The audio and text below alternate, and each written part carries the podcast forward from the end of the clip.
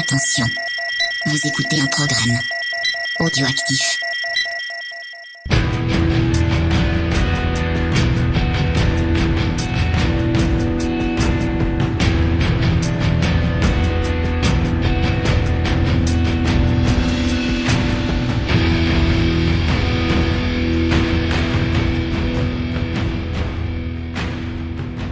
Camarades bourrinos, on se retrouve enfin pour un nouvel épisode de Scoring, ça y est. On a clôturé notre mois spécial slasher. Donc dans Scoring, on a parlé des westerns, des slashers donc, et on s'est dit, bah, qu'est-ce qu'on fait dans VHS et Canapé aussi? Bah, Bourrinos, bourrin, action. On va vous proposer un spécial action explosif puisqu'on va mettre face à face Arnold Schwarzenegger et Sylvester Stallone. Euh, ça va péter, bon sang. Putain, quel pied. quel pied. Ah ouais, j'interviens comme ça, moi. Je surgis comme ça du, du fond de ma grotte, mais je suis tellement content de, de faire cette émission consacrée quand même à deux monstres Deux du cinéma d'action des années 80. Ah, deux d'un coup, non, balance tout. On fait pas un, un petit peu d'Arnold d'un côté, un petit peu de de Stallone de l'autre. Non, non. C'est les deux face à face. On va vraiment croiser les deux carrières, voir un petit peu euh, ce qu'il y avait dans les années 80, alors, principalement, mais aussi un petit peu dans les années 90. Mais Ouais, on va on dérouler. avait vraiment envie de, de se faire plaisir aujourd'hui et j'espère franchement que ça va vous faire plaisir aussi. Alors moi j'ai pris euh, Stallone, hein, parce que je l'aime bien, Stallone, j'y peux rien, c'est comme ça, euh, il me touche, pas le choix. il me touche, euh, et puis je, je me suis dit que c'était, c'était, je crois que c'est lui qui va remporter la bagarre à la fin, et toi, toi t'as pris, t'as pris l'Autrichien là qui a un accent à couper au couteau, on a plus de mal à le comprendre, enfin quoi que Oh. Stallone, on a du mal à le comprendre alors, aussi. ouais. J'apprécie que tu prennes ton rôle à cœur. Mais à un moment, tu sais qu'à un moment dans l'émission arrivera l'homme qui porte le tronc. Ouais. Tu sais Alors voilà, je, je sais qu'il va y avoir des moments compliqués, mais je, mais Ouais. je suis armé. Je, je suis confiant dans ma sélection de musiques qui viennent de films de, de- de Sylvester euh, Stallone, de mon ami euh, Stallone, et je pense que je vais avoir pas mal de répondants quand même. Allez, on va laisser les musiques parler pour elles. Et Arnold Schwarzenegger versus Sylvester Stallone dans Scoring. C'est parti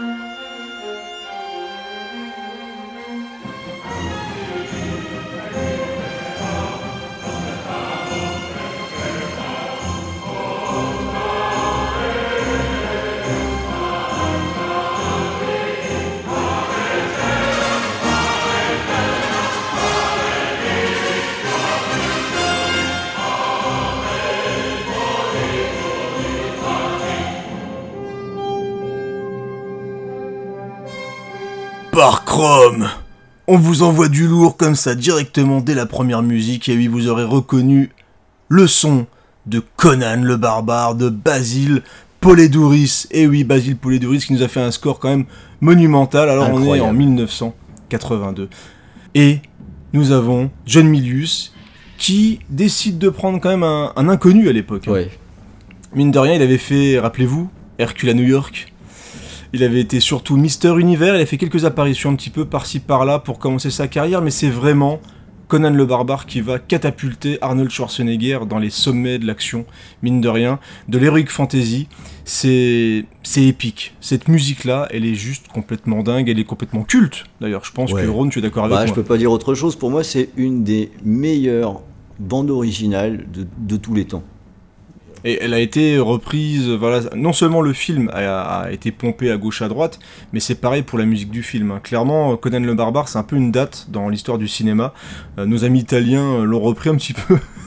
Rappelez-vous, il y a pas mal de petites choses euh, sympathiques, dont des Hercules un petit peu zarbi avec, euh, avec Lou Ferrigno quand on voit des ours dans l'espace. des trucs assez marrants. Mais voilà, clairement, Conan le Barbare a été une date. Il y a eu des remakes, il y a eu des tentatives de, de refaire un petit peu tout ça. Il y a eu des suites aussi. Euh, il y avait eu euh, Calidor, euh, des suites non officielles, parce que Calidor à la base ça devait être avec Conan, et c'est connu aussi sous le nom de Red Sonja, ouais. avec Brigitte Nielsen. Et c'est vrai que c'est un, un, film qui, c'est beaucoup moins bien, même la suite, hein, la suite de Conan c'est quand même largement moins bien. Mais euh, on, est, on est quand même sur, euh, sur un film qui est, euh, qui est très très très très très très très haut dans l'histoire du cinéma. C'est carrément culte, hein, on l'a déjà dit, et la musique participe réellement à l'ambiance et au côté épique du film. Parce que je pense que le mot épique a été inventé au moment où la, BO est sortie, clairement. Euh, à noter que si vous êtes fan, il y a eu une réédition en vinyle dans le courant de l'année, si je dis pas d'annerie, et qui est vraiment très très chouette avec un super beau visuel. Donc si vous voulez vous faire plaisir, clairement, c'est le moment. Donc 1982, Conan le barbare euh, arrive, c'est le, c'est quand même le carton, même si le film a été un petit peu, euh, un petit peu chahuté hein, au niveau de la, au niveau de la critique, mais bon, comme ça arrive régulièrement quand même. mais là, Schwarzy, hein. euh, ouais, comme toujours, clairement. Mais là, Schwarzy arrive à Hollywood et dans la tête des spectateurs, clairement, une star est née, quoi, on va dire. Hein. Là, le, bah, ça a posé tout de suite les bases et ça a mis Schwarzenegger bah, tout en haut de l'affiche finalement avec un seul film, ce qui est quand même une sacrée performance. Ouais, puis on va voir au fur et à mesure de cette émission qu'il va continuer quand même sur ce chemin. Et est-ce que c'est le cas de notre camarade Sylvester Stallone? On va le savoir tout de suite avec un film, à mon avis, vous ne vous y attendiez pas.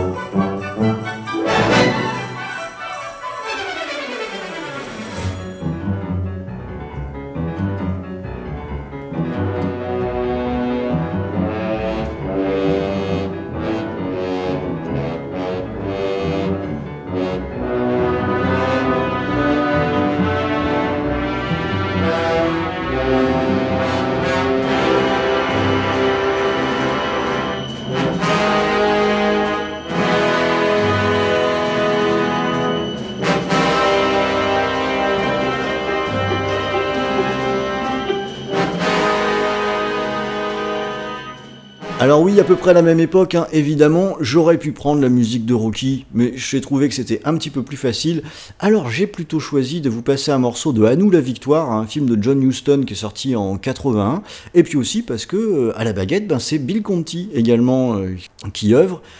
Alors quand euh, Stallone joue dans, ce film, bah, lui il est déjà en pleine renommée. Il avait un petit peu d'avance sur Arnold quand même. hein, et, là, il était déjà connu pour Rocky 1, euh, Rocky 2, rien qu'avec ça, son nom était en haut de l'affiche, Stallone. C'était déjà Ouais, fait. clairement. Et euh, ce qu'on voit sur cette époque, au début des années 80, c'est que déjà Stallone, à ce moment-là, essaye un petit peu de, de varier ses rôles. Il fera ses tentatives, on va le voir euh, régulièrement. Et euh, du coup, là, il s'attaque à un film que euh, je qualifierais de, on va dire, allez, respectable. Un film qui aurait pu être présenté aux Oscars, euh, il aurait peut-être pu gagner un truc. Bon, c'est pas le cas, hein. c'est pas arrivé. Euh, mais voilà, il essayait des choses. hein. Juste avant celui-là, il avait joué dans euh, Les Faucons de nuit. Donc là, on était dans le polar, dans le limite le thriller. Donc il tente. Et dans ce film, ça raconte une histoire qui, est assez curieuse, où c'est un affrontement entre, des Allemands et des prisonniers pendant la Deuxième Guerre mondiale dans un camp de concentration. Donc ça prête pas forcément la rigolade. Mais l'affrontement, il va se faire bah, sur un terrain de foot où euh, les Allemands euh, de- défient les, les- les prisonniers, mais les Allemands ils sont un petit peu couillons, ils n'avaient pas réalisé hein, que dans l'équipe des prisonniers, bah, il y avait Pelé, carrément. Donc euh, ouais, Pelé joue dans le film, enfin joue, en fait il joue surtout au foot, hein. quand il fait l'acteur c'est pas forcément très convaincant. Mais dans le casting, il n'y avait pas que ça, on a quand même Michael Caine et Max von Sydow, alors si vous voyez à quoi ils ressemblent, vous imaginez dans quel camp ils peuvent se trouver. Euh, et- Mark et- Von Sydow, je sais pas. je- Ouais, je- je- on, on sait pas. Il est pas avec les Américains, je crois. Euh, je- Non. Mais en attendant, ça nous fait quand même un casting 3 étoiles, hein, c'est des acteurs euh, hyper solides, et euh, Stallone qui est, qui est très convaincant dans ce film. euh, qui est un bon acteur, hein, toute façon. Mais qui est un Tu bon acteur, prouvé, ouais. avec, avec Rocky, etc. Et le... ça fait un film qui est agréable à suivre, moi que j'aime bien. Je l'ai regardé il n'y a pas si longtemps que ça, je l'ai revu, je l'ai chez moi là. Ah là, c'est un petit peu, il y a un petit peu un truc du genre, euh, c'est les bonnes valeurs qu'on met en avant, euh, c'est montrer que finalement, voilà, l'affrontement euh, sur un terrain de foot, c'est quand même mieux que la guerre. Bon, ça a l'air très naïf quand je le dis comme ça, mais il y a quand même un petit peu de ça quand même. C'est vraiment le film respectable qu'on peut regarder en famille, mais qui est plutôt bien fait, qui se laisse suivre, c'est bien réalisé, donc je trouve que, ça mérite. Et puis c'est Bill Conti qui fait la musique. Et il n'y a pas à dire, ce type, il excelle dès qu'il est question de sport. hein. On l'a vu avec Rocky, hein, où, finalement il y a quatre thèmes, mais qui sont euh, maintenant euh, historiques. Alors évidemment, dans Nous la victoire, c'est pas aussi puissant hein, que, que dans Rocky, mais on reste quand même dans la même veine. On retrouve un petit peu le même type euh, d'envolée, si ce n'est que là, Bill Conti s'est dit ça se passe quand même dans un camp de concentration, Deuxième Guerre mondiale, etc. Donc il y a une petite touche de rythme martiaux en plus qui viennent colorer un peu euh, cette, euh, cette musique. Bon, ce qui fonctionne pas forcément euh, sur la durée, mais par contre, c'est vrai que quand on regarde le film, ou même quand on l'écoute comme on vient de le faire, bah, moi je trouve que ça marche pas mal. Euh, que on retrouve un petit peu ce souffle épique. Enfin, Bill Conti égal euh, film de sport, il ferait un truc sur, un, sur, sur une compétition de golf, je suis sûr que ce serait passionnant. Quoi. Il arrivera à rendre ça épique aussi. Et- Vas-y, tu peux le faire en trois. À noter d'ailleurs que Bill Conti a retravaillé avec euh, Stallone, enfin sur un film de Stallone, puisque c'est c'est lui aussi qui fait la musique d'Haute Sécurité. Que, qui est un film que j'aime bien aussi, d'ailleurs. Je tenais à, à le signaler. Ouais, comme quoi, en fait, ils doivent juste être euh, potes, quoi. Ah, et aussi, je trouve que le pitch me fait penser au Fureur en folie. Alors. Alors, je, je sais pas si c'est euh, plus drôle ou moins drôle, ça dépend un petit peu. le, de- Fureur de- en folie, c'est compliqué, de départager, ouais, ouais. Mais l'histoire me fait penser au Fureur en folie, donc je ne sais pas qui s'est inspiré de, de qui. Mais euh, voilà, Philippe Claire, hein, je, je pense que voilà, tu as été démasqué. Bon, c'est c'est quand même assez différent. En tout cas, assez différent. Alors voilà comment Stallone euh, essayait finalement dès le départ un petit peu de, varier les rôles. Maintenant, on va retourner du coin, euh, du côté de, j'allais dire dans le coin du ring. Non, c'est pas du de la boxe, c'est du foot. On va aller du côté du terrain de Schwarzenegger. Et lui, euh, lui là, il va faire un sacré bon choix avec le film qui arrive.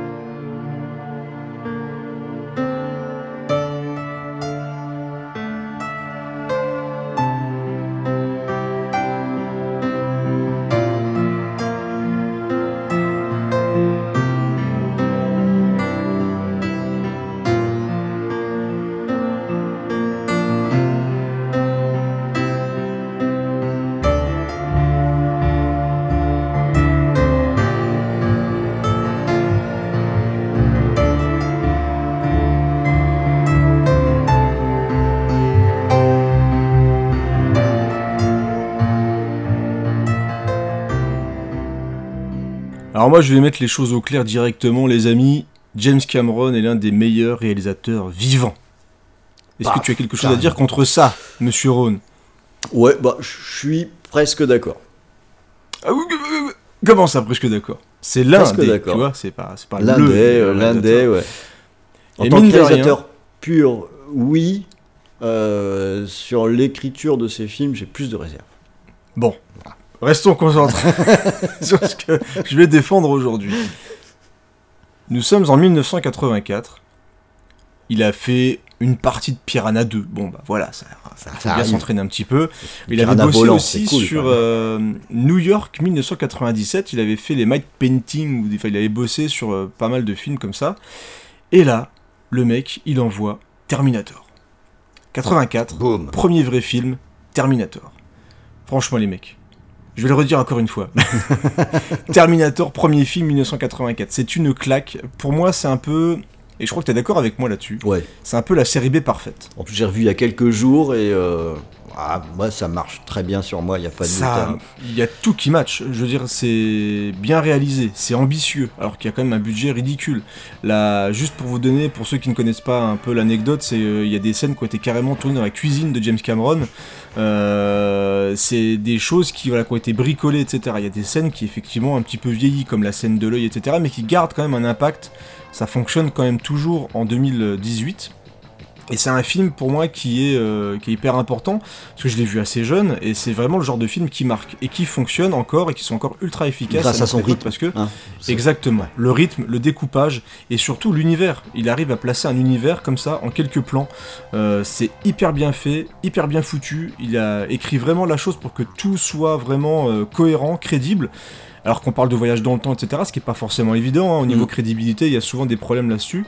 Et régulièrement, quand je revois le film et quand je revois le 2, j'ai du mal à me dire Ah, je préfère le 1. Après, quand je revois le truc, j'ai Ah, peut-être que je préfère le 2. Moi, je Mais- préfère le 1, Et finalement, mais le, le 1, vraiment, je, le- je le trouve parfait. Mm. C'est-à-dire que je n'a- je n'arrive pas à trouver de véritables défauts, si ce n'est, et encore parce qu'on peut excuser par rapport au budget d'époque, mais je n'arrive pas à trouver de défauts vraiment en termes de fabrication, de rythme, d'ambiance, même d'action, parce que ça reste un film d'action quand même ultra efficace. Ouais. Euh, la scène du commissariat, la, scène de l'œil, comme j'en ai pas. Ouais, la discothèque. Mm. C'est et puis on a un rôle de femme forte aussi. euh, les acteurs sont vraiment bons parce qu'il faut quand même savoir. euh, alors, je pense que maintenant ça se sait pas mal au niveau de la légende, mais euh, à, la, à base ça ne, veut- ça ne devait pas être Arnold Schwarzenegger qui devait faire le T800. Euh, il y a Cameron ne voulait pas d'ailleurs de Schwarzenegger, il a quand même fait un entretien avec lui. Et au final Schwarzenegger lui a expliqué un peu comment devait se déplacer le T800 Mm. et, euh, et ce qui est marrant c'est qu'à la base bah, ça devait être Stallone. Et enfin Stallone entre autres hein, il y a eu pas mal de pas mal de prétendants mais Stallone avait été approché justement pour faire le T800 et il y aura d'ailleurs le fameux clin d'œil dans euh, dans Last Action Hero où on voit Stallone dans le sur l'affiche de Terminator 2 mais euh, je le trouve, voilà, il est parfait. Comme il a des problèmes de langue encore au niveau de l'anglais avec son accent, etc., son côté monolithique et tout, il est juste parfait, quoi. C'est... Ça fonctionne tellement bien. ouais. Ouais, ça fonctionne vraiment bien. Et il y avait aussi un détail qui est marrant, euh, c'est qu'ils avaient aussi pensé à O.J. Simpson, mais euh, Cameron avait dit euh, il est pas crédible en tueur. Donc, euh, Ouais. chose que l'histoire montrera que c'est pas forcément le cas. Mais, mais voilà, en tout cas, voilà, je, je déclare mon amour pour, pour Terminator et c'est encore un rôle qui a permis à Schwarzenegger de, bah, de fabriquer sa légende et de s'installer vraiment à Hollywood.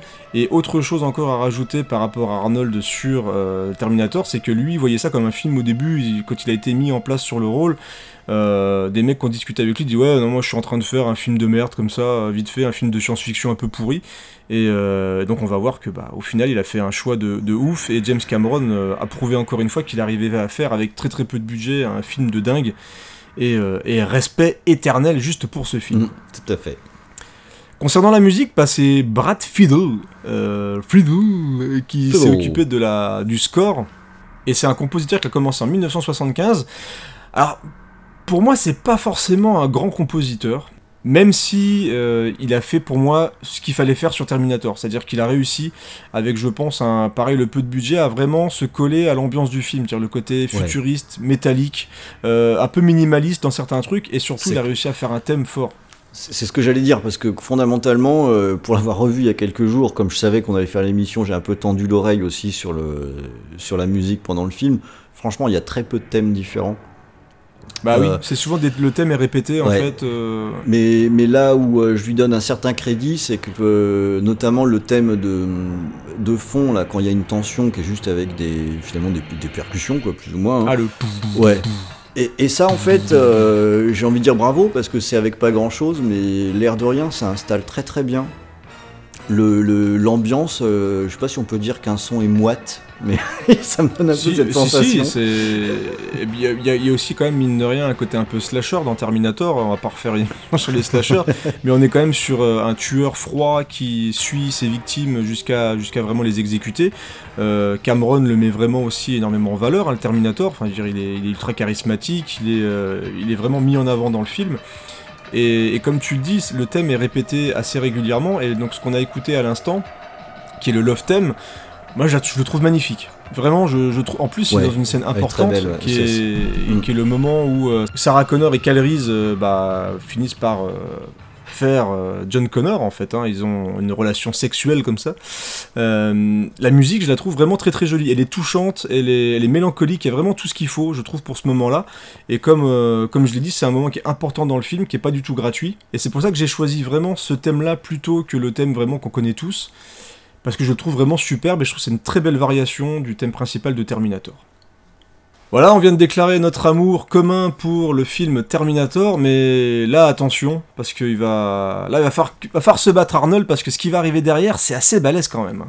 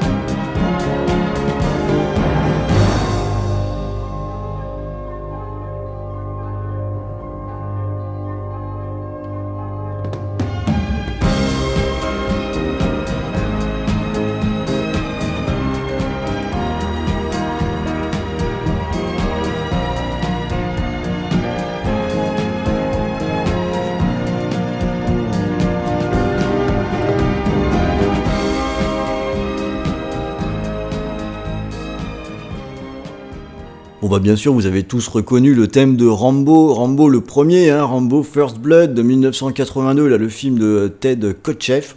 À ce moment-là, a- Stallone était en fait en pleine gloire à nouveau, hein, il continuait d'être très très haut euh, en, haut de l'affiche, on parlait beaucoup de lui, et ce Rambo c'est une espèce d'énorme coup de poing dans la gueule du monde entier. C'est un film sur lequel il est euh, co-scénariste et sur lequel en tant qu'acteur il livre une prestation qui est quand même, euh, enfin, incroyable quoi. Euh, Ouais, je suis, je suis 100% d'accord avec ça. la, la façon dont il habite le, le- le personnage, euh, il est tellement crédible. Et, Et euh, l'humanisme qu'il apporte aussi au perso. c'est absolument. se dissoudre après, ça. mais. En fait, c'est assez. Le film est assez complexe et euh, son jeu est lui-même assez complexe. C'est vraiment, je le trouve génial dans le film. Et je suis à peu près persuadé que s'il n'avait pas déjà cette réputation de, bourrin un petit peu simple, euh, bah, je comprends pas pourquoi il n'a pas été récompensé euh, pour ce film, tellement sa prestation, pousse le film à un autre niveau. Euh, je suis pas très sûr que ce soit le, réalisateur qui soit le, premier facteur de succès de Rambo, pour moi, c'est Stallone. D'ailleurs, on dit c'est un film de Stallone. Bah, tu sens comme. En fait, ce qu'il a fait avec Rocky, c'est qu'il c'est quelqu'un qui, met... qui peut mettre ses tripes en fait dans un film. C'est ça. Et, et je pense clairement, et, et je l'ai déjà dit de, par rapport à Creed, ce qui manquait c'était l'écriture de Stallone, c'était vraiment l'investissement personnel de Stallone dans le, dans le film. Là, dans, dans Rambo, tu sens que voilà, il a mis, il a mis vraiment son, il a mis du cœur à l'intérieur. Et au niveau de sa prestation, c'est un peu comme dans Rocky, il y a beaucoup de nuances. C'est-à-dire Mm. qu'il peut être d'une extrême violence, il peut être sec, il peut d'un seul coup être vulnérable. Il peut Et te faire peur même. euh, euh, il y a vraiment un mélange de, de tout. Alors euh, et là où je dis, on voit qu'il porte à ce point le, le film, parce que finalement, ça raconte quoi cette histoire? Ça raconte l'histoire d'un ancien soldat qui veut qu'on lui foute la paix. Quoi. On pourrait presque Mm. résumer à, à ça. Et euh, cet équilibre, il est, il est assez étonnant. Alors, on connaît tous l'histoire hein, sur le, le monologue à la fin, euh, où c'est bah, c'est Stallone qui est finalement qui est parti. Le monologue, c'est sur un one shot et et il est parti là-dedans. Et quand on revoit encore Rambo aujourd'hui, je sais même pas, je sais pas s'il est possible de pas avoir la gorge serrée quand on voit la fin du film. Tellement il déborde de sincérité dans, ce passage. Euh, enfin, en fait, dans tout le film, vous avez compris, j'adore euh, Rambo. Euh, pour l'anecdote, hein, je l'avais montré à mes enfants, hein, donc ça date un petit peu, et j'aime autant vous dire que ça mouftait pas dans le salon à la fin du film. Euh, eux pensaient que Rambo c'était un bourrin qui butait des hélicoptères avec un arc. Bon, c'est ça. En fait, Rambo 2 a fait énormément de mal à, à- à la série, entre guillemets. Dire, non seulement les gens, quand ils découvrent le premier Rambo, parce que moi c'est pareil, quand tu parles de Rambo, c'est ouais, bon bah d'accord, ok, ton mec qui tire dans, dans tout ce qui bouge, etc. C'est limite, c'est la parodie de Hot Shot, tu vois. c'est ça. Ouais. C'est ce qu'on Mm. retient, alors que le, le premier Rambo, toutes les personnes qui découvrent le premier Rambo, bah, ils, restent, ils, restent, ils restent cons parce qu'ils s'attendaient pas du tout à avoir un film pareil au final. Parce qu'il y a quand même, faut répéter, il n'y a pas un seul mort. Dans... Si, il y a le seul mort qu'il y a est accidentel dans Oui. Rambo, donc oh j'ai spoilé. mais mais euh, voilà, c'est quand même super important de le dire, c'est que c'est un, un pur survival, Ouais. c'est un vrai, quasi, c'est aussi un thriller, mais euh, on, est, on est presque dans du Predator, tu vois, sauf que c'est euh, c'est Rambo qui est dans le rôle du du Predator, exactement. Alors un petit mot sur la musique, hein, c'est une musique de Jerry Goldsmith. Et euh, bonne nouvelle, la musique se hisse au niveau général du film. Euh, et ça sur l'ensemble de la BO. hein. Il y a plusieurs thèmes qui, qui fonctionnent mais, tellement bien. Et quand on écoute le- l'ensemble de, de la BO, on voit qu'il a bien réussi à capter le mélange, l'équilibre qu'il y a dans le film, à la fois entre les aspects euh, les- des actions héroïques de, John Rambo, mais aussi avec cette espèce de, tristesse, ce côté un peu désabusé, euh, un peu manque d'espoir, mais en même temps il y en a. Enfin, c'est vraiment tout cet équilibre. Et je trouve que les musiques le retranscrivent vraiment bien. C'est un chouette disque, euh, cette bande originale de Rambo. Voilà, si euh, vous savez pas quoi vous acheter pour Noël, il y a peu de chances d'être déçu. Je crois que ça marche toujours aussi bien. Puis le thème, euh, voilà, le thème principal, ce qu'on a écouté, c'était le, sur le générique de fin. Bon bah, il suffit de trois notes et on se retrouve à nouveau projeté dans le film immédiatement, quoi. Et Goldsmith fera des belles partitions aussi pour les suites, je trouve, même pour le 3. Euh, Il y a vraiment des très très jolis morceaux aussi dans, dans Rambo 3, mais bon, le film il est Voilà, ce qu'il est. ce est. Euh, mais c'est vrai que la saga c'est très très vite perdu. Alors moi je, je garde des tendresses pour, les, pour tous, les, tous les films Rambo. J'adore John Rambo, le tout dernier, je le trouve très très bien. On en parlera un peu plus je- tard peut-être. Et, et je trouve. ah, ju- ah, on parlera de la musique Non, non, on va pas parler de sa non musique. Donc vas-y, dis Parce que je trouve que bah, je trouve que Brian Tyler euh, c'est pas trop trop mal démerdé euh, sur, sur le dernier, mais voilà c'est c'est une saga qui propose de belles choses musicalement en tout cas. Allez, on va fermer la page Rambo. Vous avez vu pour l'instant, on vous a quand même balancé du lourd. hein. À moi, à moi. Et du à lourd, moi. du lourd, on va en regarder. Moi, je dirais bien À moi. du lourd comme un putain À de tronc d'arbre. À moi.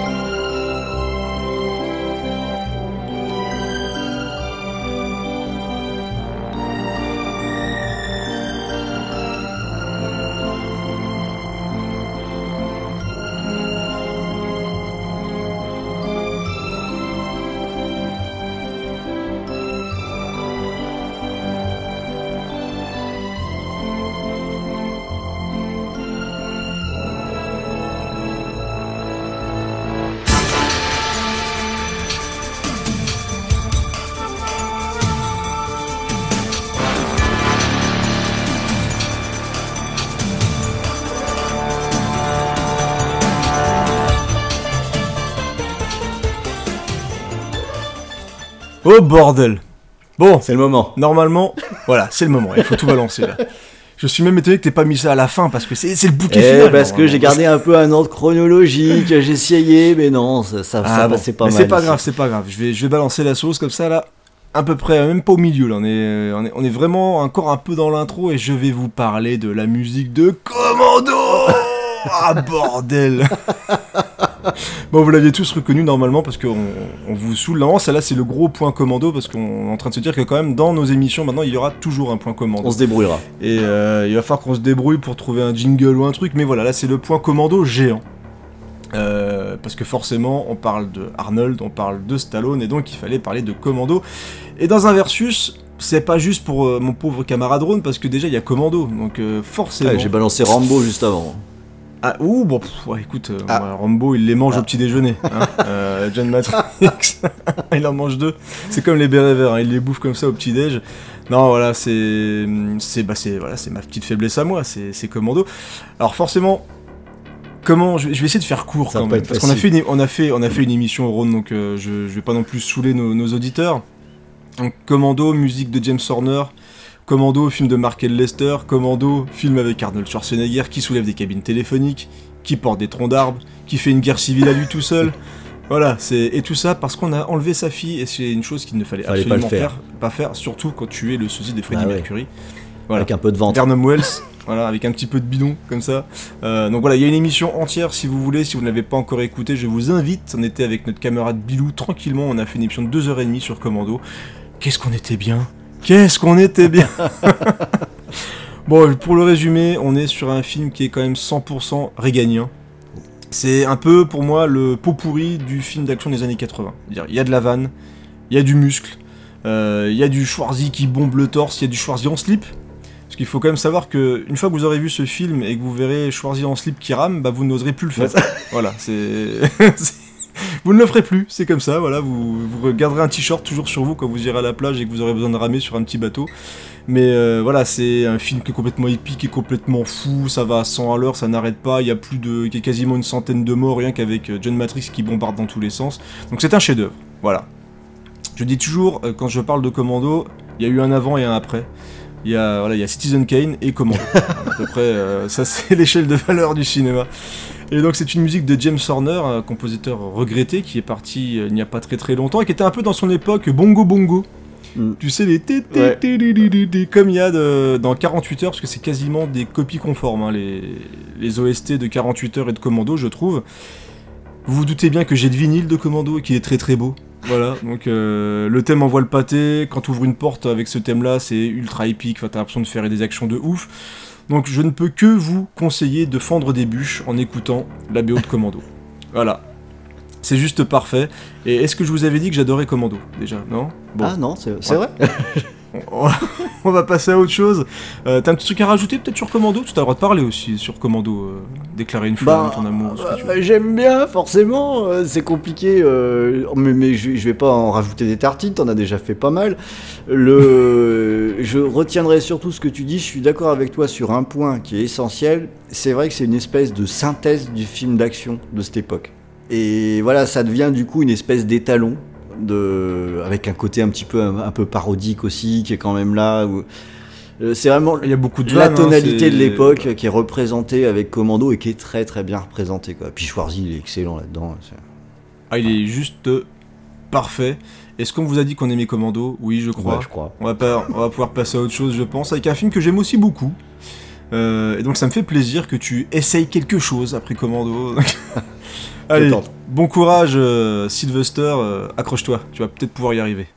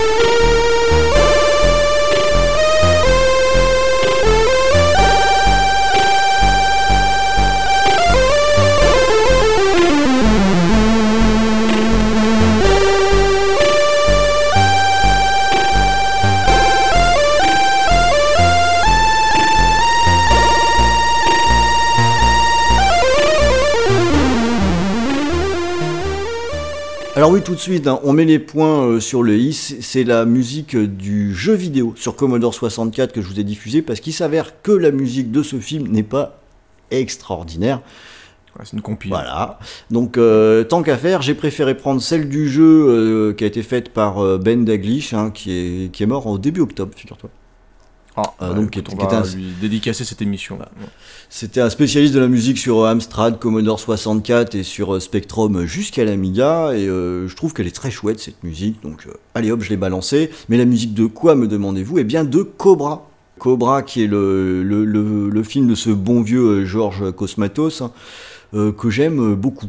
Voilà. Ouais. C'est, je, je sais, on peut se moquer, tout La ça. canon, mec Exactement, moi, le, c'est tellement badass. Euh, Cobra, franchement, Ah, jusqu'à l'absurde. Euh, c'est ça. c'est vraiment. C'est tellement abusé, mais il n'y a, y a rien à faire. Moi, je trouve que ça fonctionne. Alors, évidemment, c'est un tout petit peu violent, tout petit peu. Le-. Ça, hein, le-.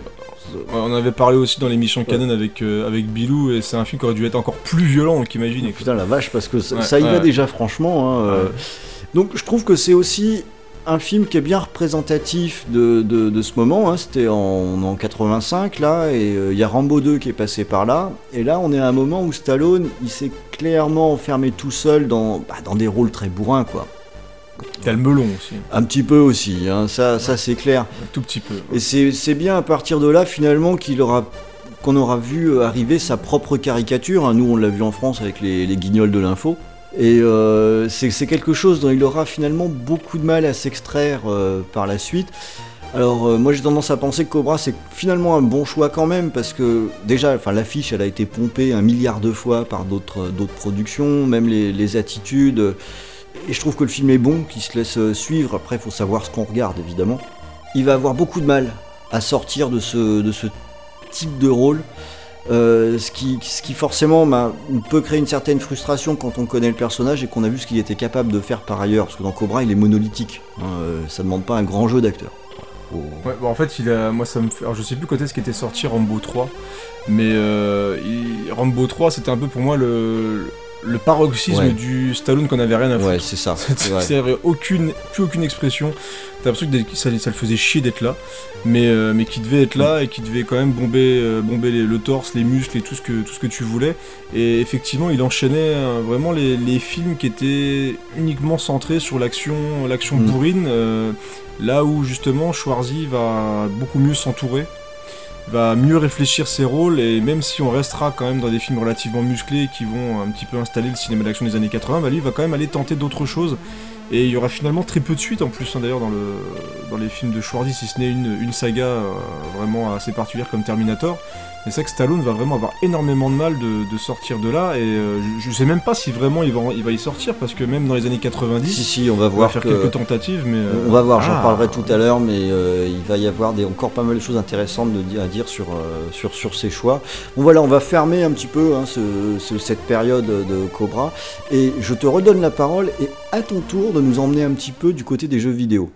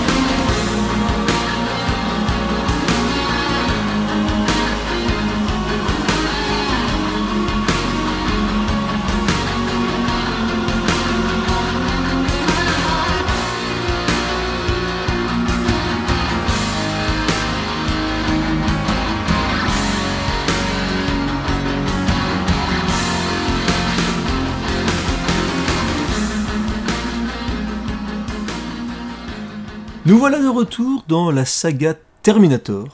Ah bah dans une version méga CD. Ah, d'accord, oui, le bah, mec en fait il fait l'émission avec un film. quoi.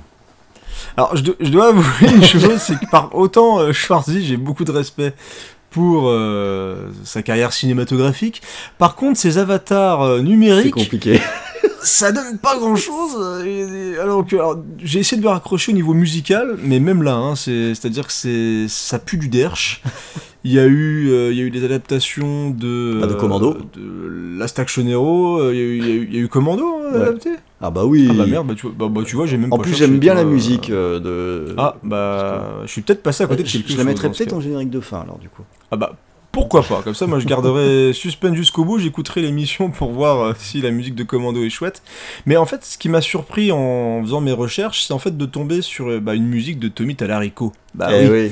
de- Tommy Talarico, c'est pas un manchot et en plus il pouvait un petit peu s'amuser avec le support CD, hein, du méga CD. Rappelez-vous ce superbe format incroyable qui devait révolutionner le jeu vidéo euh, et qui nous a donné Night Trap.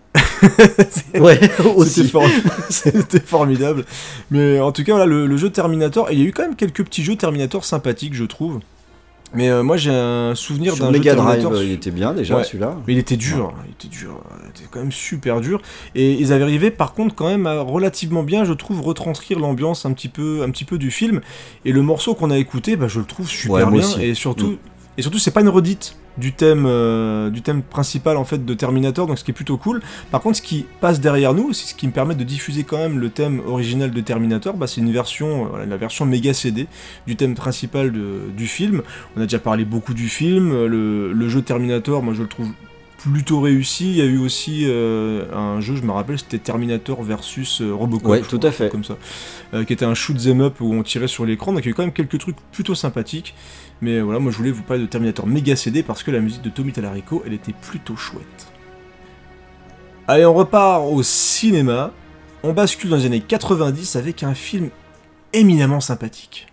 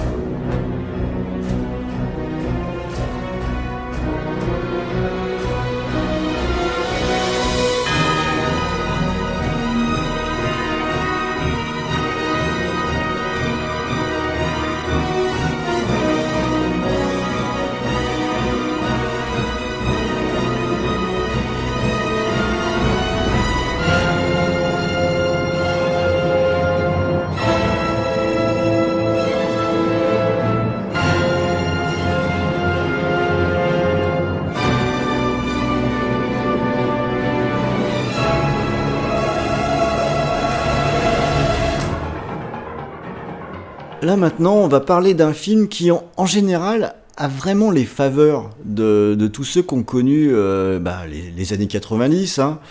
Euh, moi, pour moi, je l'avais poncé en VHS. hein. J'avais la VHS jusqu'à ce qu'elle soit illisible. hein. On l'a regardé. hein. Donc, pareil.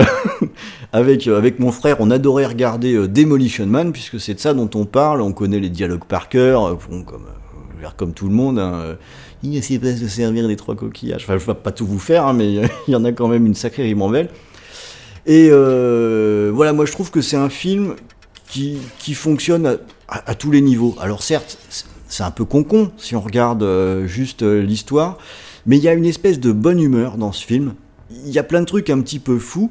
On a euh, Wesley Snipe qui est survolté. Euh, il est au est- taquet il est, Il est au taquet, quoi Ah, il est, C'est formidable dedans. Et qui est un bon acteur aussi, Wesley Snipes. hein, est- C'est dommage qu'il ait pas... qu'il soit parti un peu en cacahuète aussi. Ouais, quand il veut, c'est pas mal. hein. Alors donc, si vous ne connaissez pas Demolition Man, hein, donc euh, voilà, il y a eu un- une grande catastrophe et maintenant San Francisco est isolé du monde en quelque sorte et on est dans une espèce de monde fantasmé qui est l'ultra politiquement correct.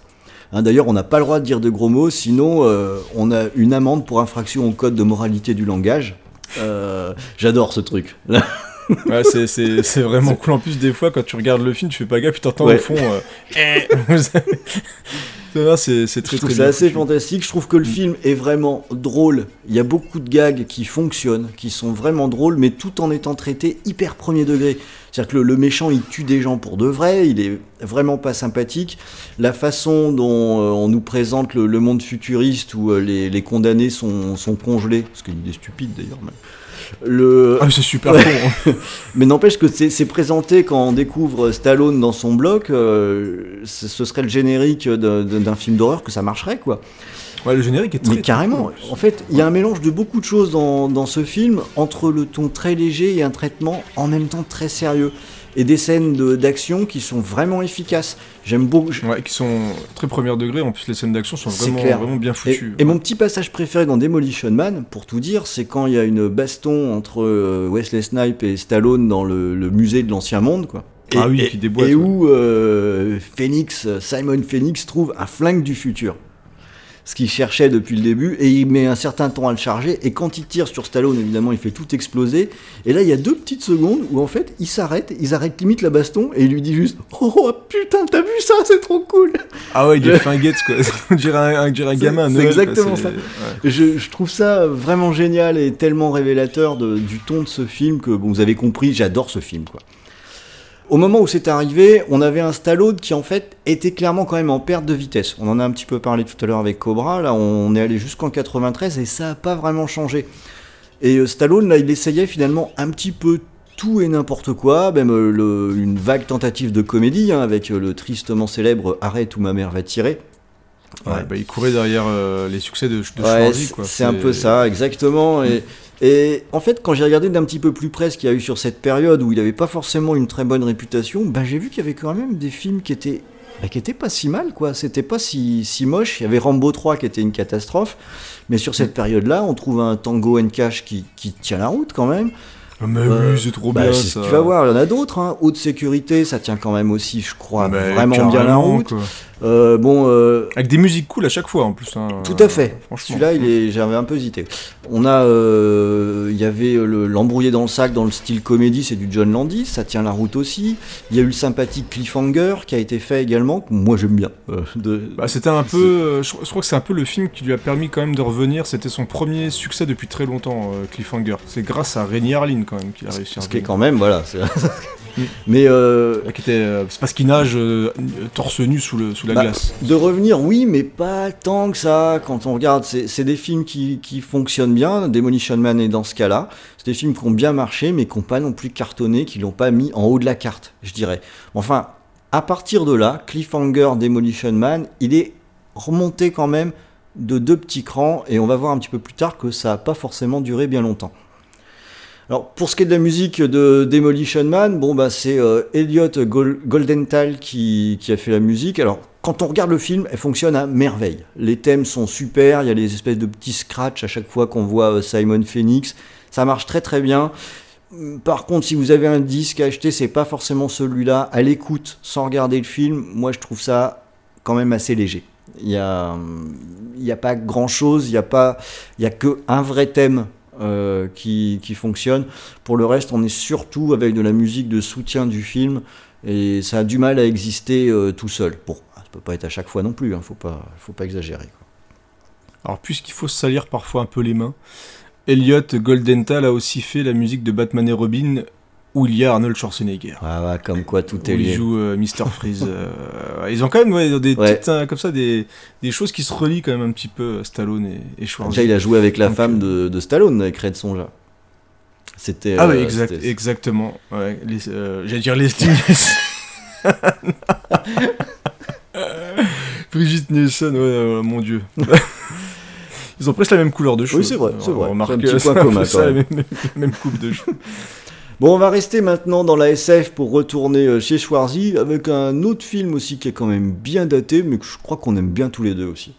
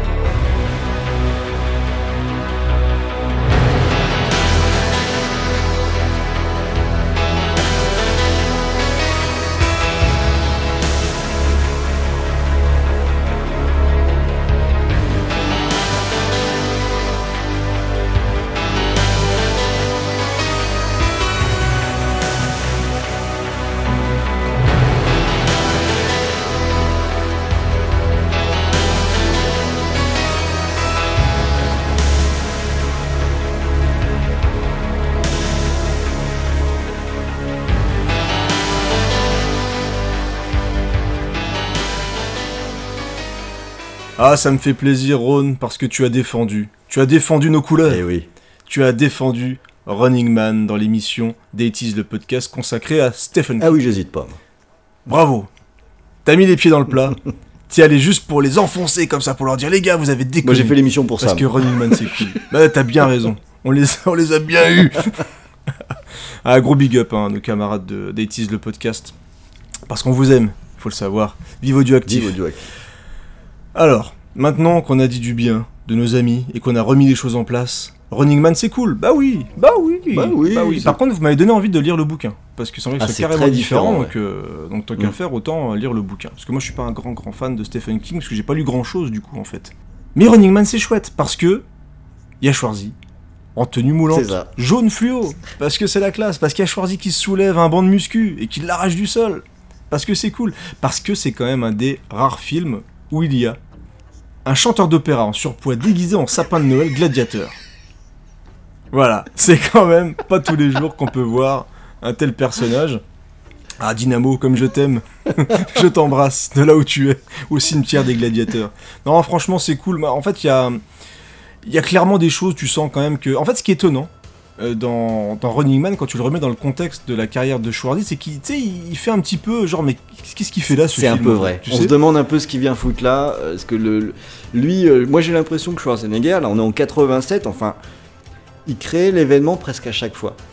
Alors Mm. plus ou moins, hein, euh, je suis d'accord, je sais pas, le, le contrat c'est pas du même niveau que Commando, enfin c'est plus ou moins. Même c'était c'était avant. mais euh, Ah non, c'est un peu la même non, période. c'est un peu la même des conneries. période, hein. je, je dis des conneries, exactement. Mais euh, le, il enquille quand même des films qui font, euh, qui sont à chaque fois, euh, ah, qui ont du succès et qui font avancer sa carrière. C'est vrai qu'on a l'impression que Running Man, ah, un peu moins quand même. Ouais, c'est, je dirais la, petite tâche cheap que. Alors, en fait, il y a, tu peux te dire aussi que ça se trouve, il a signé le truc avec un, un truc qui avait l'air super ample ou tout ce que tu veux. Et c'est vrai que le, à l'écran, ça fait vraiment. euh, ouais, c'est, bah, des carrières, c'est des trucs assez, assez gris, voilà, c'est pas, c'est pas foufou techniquement. Disons que s'il a accepté après avoir lu le livre, il a dû déchanter. Parce que dans, dans, Ouais, dans c'est le livre, c'était euh, le, le personnage qui joue pouvait lui garantir de faire la démonstration de plus de finesse de jeu, de plus de variété dans ce qu'il faisait. Là, Parce que là, c'est vraiment le Schwarzy un peu en pilotage C'est automatique. hein. C'est euh, c'est du coup de latte, c'est de la vanne, c'est je roule des mécaniques devant les gonzesses, etc. Enfin voilà, c'est on a la musique de synthé euh, de Harold Faltermeyer. qui est un peu monsieur, je fais les thèmes des années 80. C'est limite caricatural. Ça- Mais ça- tu sais, c'est un peu le, le roi du blind test ciné facile. Ouais. tu sais. Tu veux t'amuser, ah, flic de Beverly c'est le Top Gun, ah ok d'accord, c'est lui, lui qui a fait, il a fait la, la musique de Tango et Cash d'ailleurs aussi. C'est un peu le, mec qui fait un thème et il essaie de faire des trucs à côté. Voilà, il fait des trucs un petit peu au niveau de l'ambiance pour les films, mais c'est souvent hein, le gars il fait un thème dans le film qui se répète assez régulièrement. Mais, euh, c'est efficace, on peut pas lui retirer ça, hein, parce que moi je moi j'aime bien le, thème de Running Man, j'aime bien la musique, je trouve qu'il y a une ambiance quand même assez, euh, sympa, et en plus ça correspond au côté un peu synthétique, SF, euh, voilà, fantastique du film. Je le trouve relativement efficace, moi, le film. Euh, les vannes de Schwarzy, moi, elles me font marrer. Donc, euh, t'as des trucs un petit peu, un petit, peu cheesy, hein, mais, euh, mais je le trouve quand même avec le temps. Moi, ça reste un film que j'aime regarder avec un vrai plaisir. Même si, effectivement, au moment où Schwarzy est un petit peu au top, et ben, entre un Predator et un autre gros film, t'as un peu l'impression que tu te dis, mais ils ont ressorti le film parce qu'il a du succès. C'est un peu Ouais. comme ils font des fois, là. Euh, genre, t'as un mec, t'as Colin Farrell qui fait un grand film et tu ressors son film d'il y a 30 ans avec une jaquette photoshopée, tu sais, euh, pour nous faire croire que c'est un truc tout nouveau et vendre des DVD. Mais voilà, moi, c'est un film que j'aime bien, donc, euh, et comme je vois que toi aussi, bah, ça me fait plaisir. Allez, on retourne voir notre ami Sylvester et dans un film qui est pas si bien que ça, Ah, ouais. euh, quand même, euh, mon ami.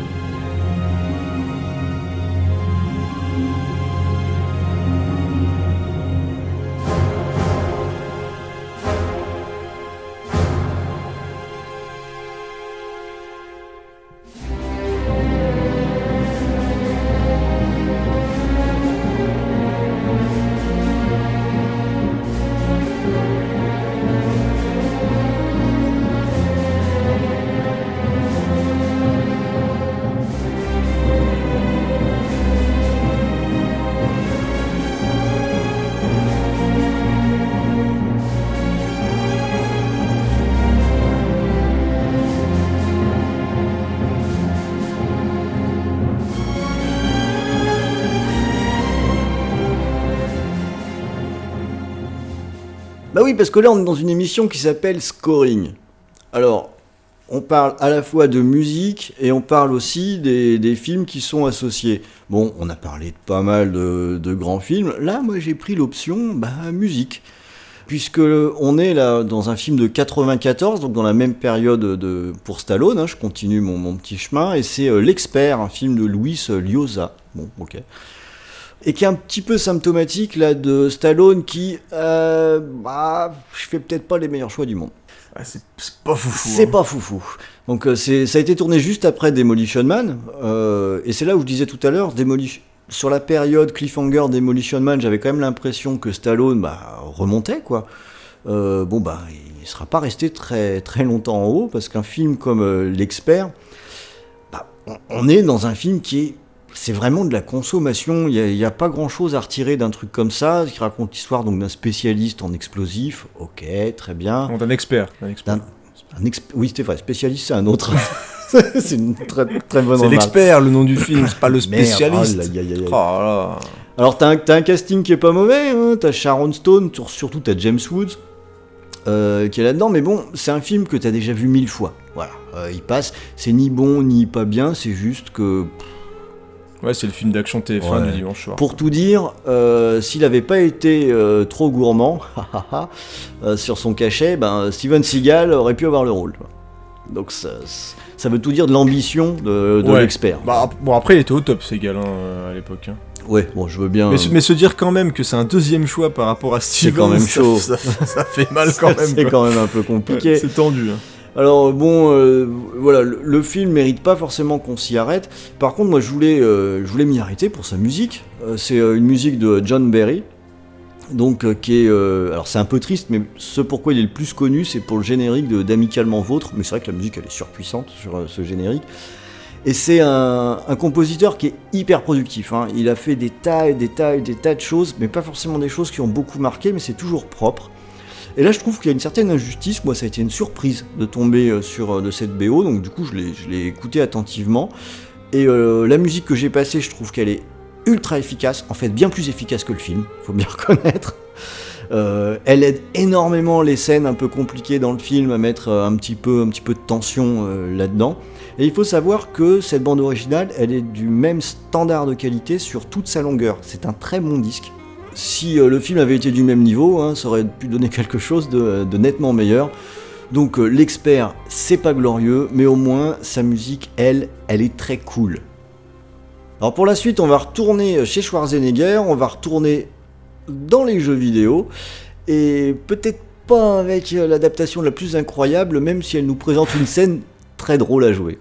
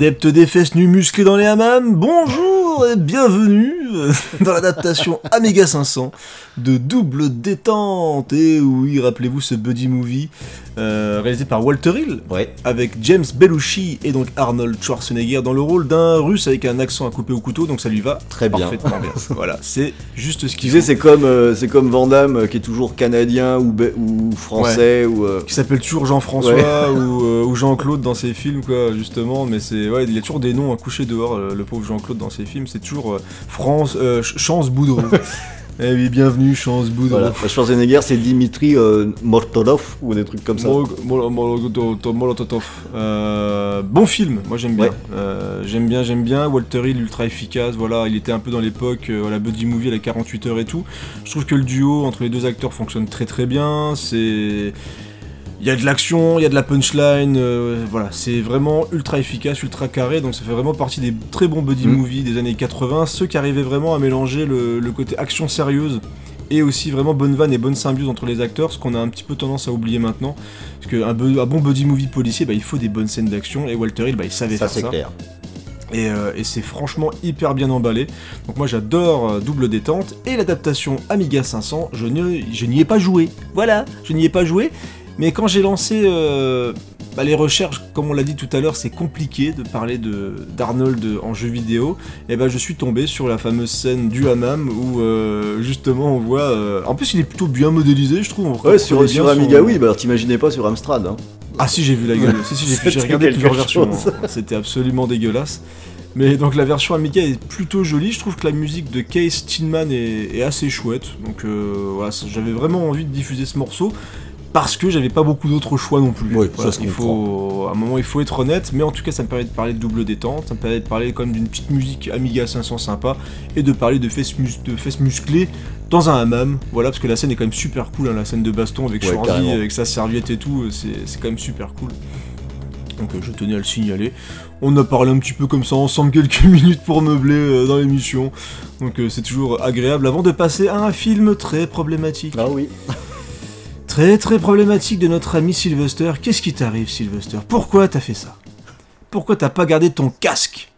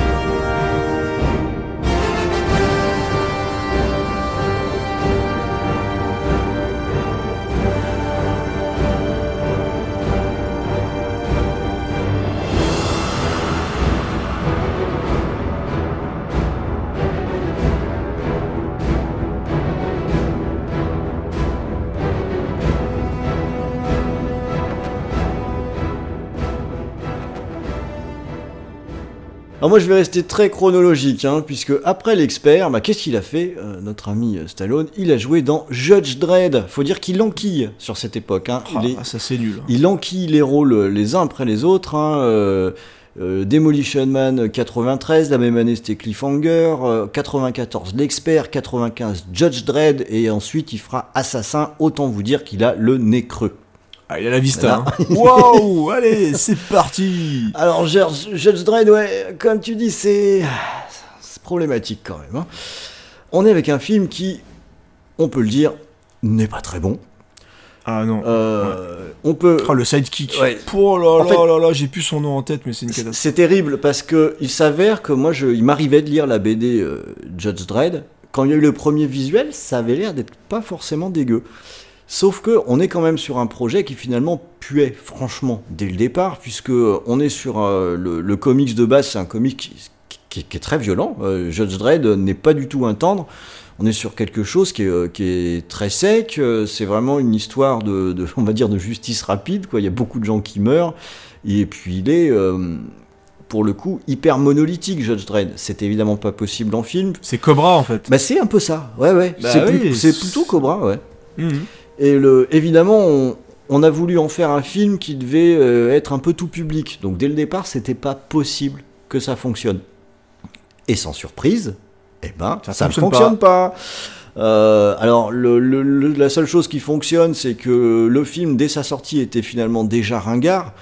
Donc, euh, évidemment, avec le temps, j'imagine que ça doit être encore pire. Je dis j'imagine parce que je n'ai pas trop voulu le revoir. hein. J'ai quand même d'autres choses à, à regarder aussi. Euh, mais je trouve ça quand même très triste. Je préfère largement le dernier film Judge Dredd qui a été fait, qui lui a eu le bon goût, au moins, de d'assumer la violence du, du personnage. Et c'était ça qu'il fallait faire, évidemment. Ouais, puis qui est bien torché. Et qui est bien hein, torché, voilà, c'est est. exactement. Mais euh, et tu parlais du côté grand public et aussi euh, là où tu vois enfin, ne croyaient pas du tout en ce projet euh, au niveau des productions, etc. C'est qu'ils bah, ils, lui enlèvent le casque direct. Exactement. C'est comment faire que pour que Sylvester Stallone soit toujours dans le film et qu'on le reconnaisse tout le temps, etc. Et ben on lui enlève son casque, on le, on enlève, euh, on le dé- destitue. euh, bah, non, je parlais pas destitue. Si, Si, destitue. si, c'est pas mal. euh, Si, si, si, on, le c'est dé- ça. on le- on le destitue de sa place de juge parce qu'il a fauté et hop, hop, le, le problème du casque il est réglé. Ouais, c'est- plus du tout un juge et puis voilà, on va laisser, on va essayer de le voir se débrouiller comme ça. Et puis il va se battre contre la corruption, de la hiérarchie, blablabla, blablabla, Voilà, histoire vue un milliard de fois. Enfin, euh, c'est. Et ce qui est dommage, c'est qu'il y a quand même quelques scènes sympas, notamment une scène avec la, une famille de dégénérés, Ouais. avec un espèce de mec robot. Donc il y a quand même deux trois restes où tu sens quand même que euh, il y a des cannibales et tout. C'est, tu sais, tu sens le film vraiment remonter dans tous les sens, Ouais. c'est-à-dire qu'il a été asséché complètement de sa violence, etc. On a mis le sidekick rigolo qui fait des vannes de merde tout le temps. Il est Il est insupportable. Euh, mais voilà, c'est un film qui est, qui est vraiment hyper bancal et ton Danny Cannon va faire la suite de Souviens-toi l'été dernier après, donc dire. tu vois le, voilà, c'est pour dire la, la valeur du, du réal.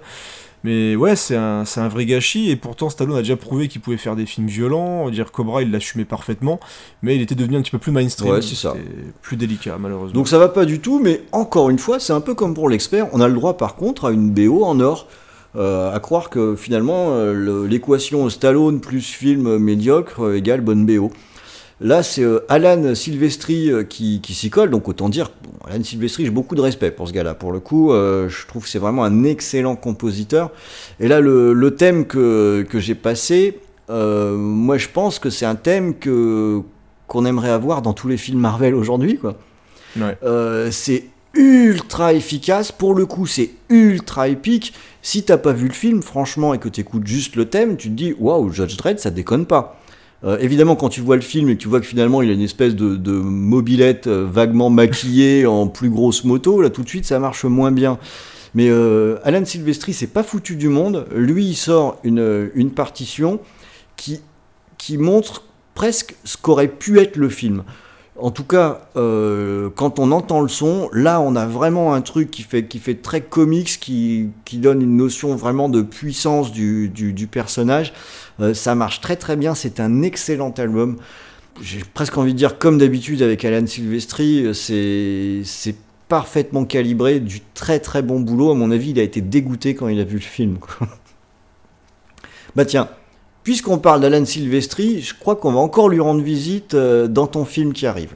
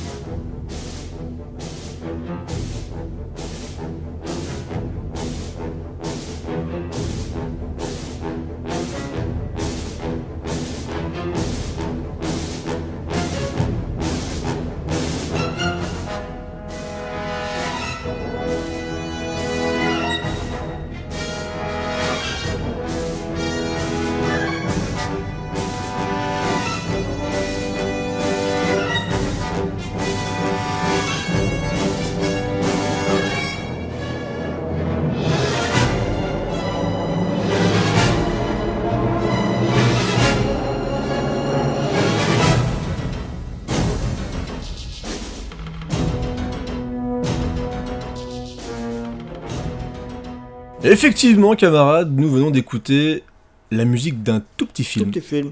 Un tout petit film d'un, soi-disant John McTiernan, connaît, connaît pas trop. Predator.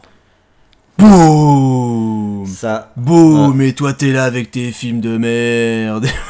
Et moi je balance Predator parce que c'est de la balle. bah ouais, mais s'il Non, avait c'est pas vrai. fait avant euh, Judge Dredd, peut-être qu'il aurait pas pu sortir une BO de la même qualité pour Predator. On sait pas. Écoute, tu sais très bien que Predator est sorti avant Judge Dredd. Donc c'est l'inverse qui s'est passé.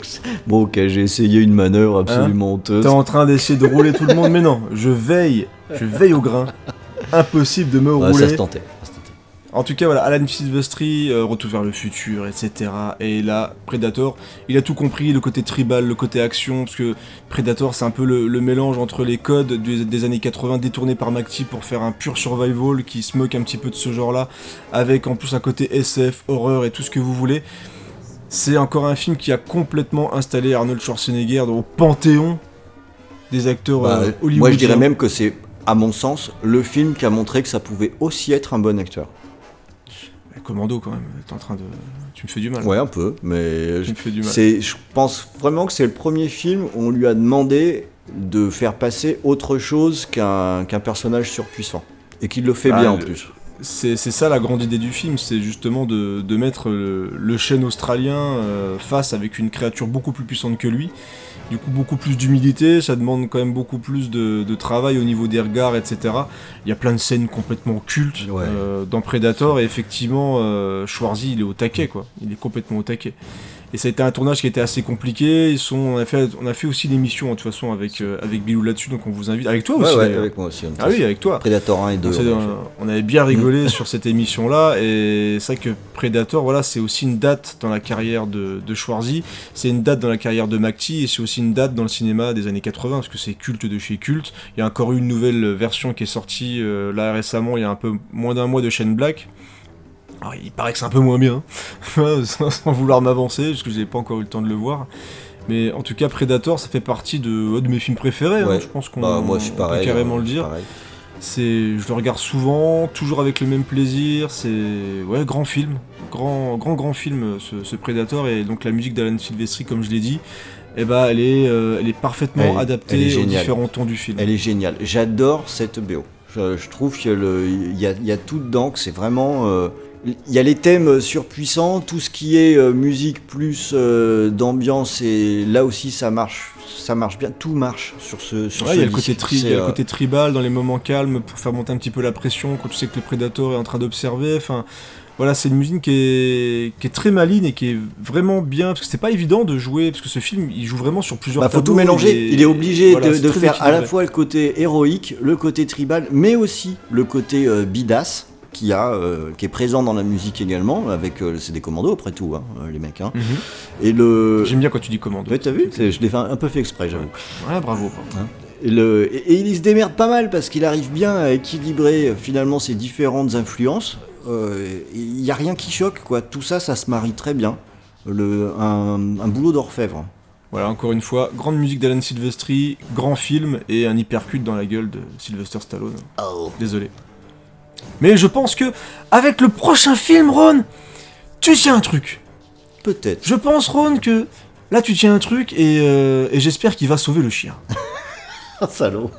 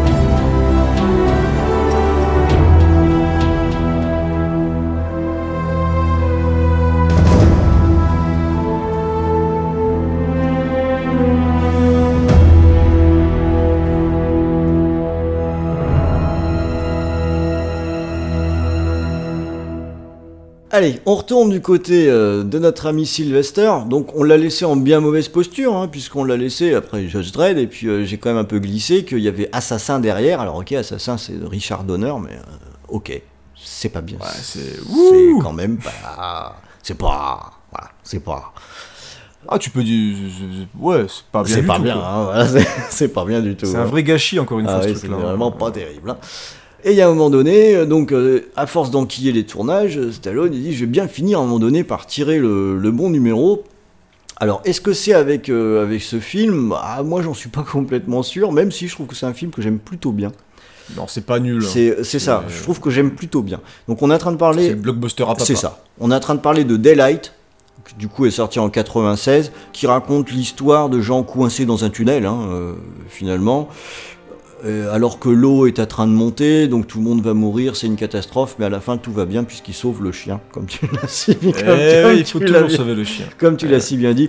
Je trouve que le film il se tient plutôt pas mal. La, le, le côté tension claustrophobe, et je trouve que c'est bien rendu. Les effets spéciaux sont pas mauvais non plus.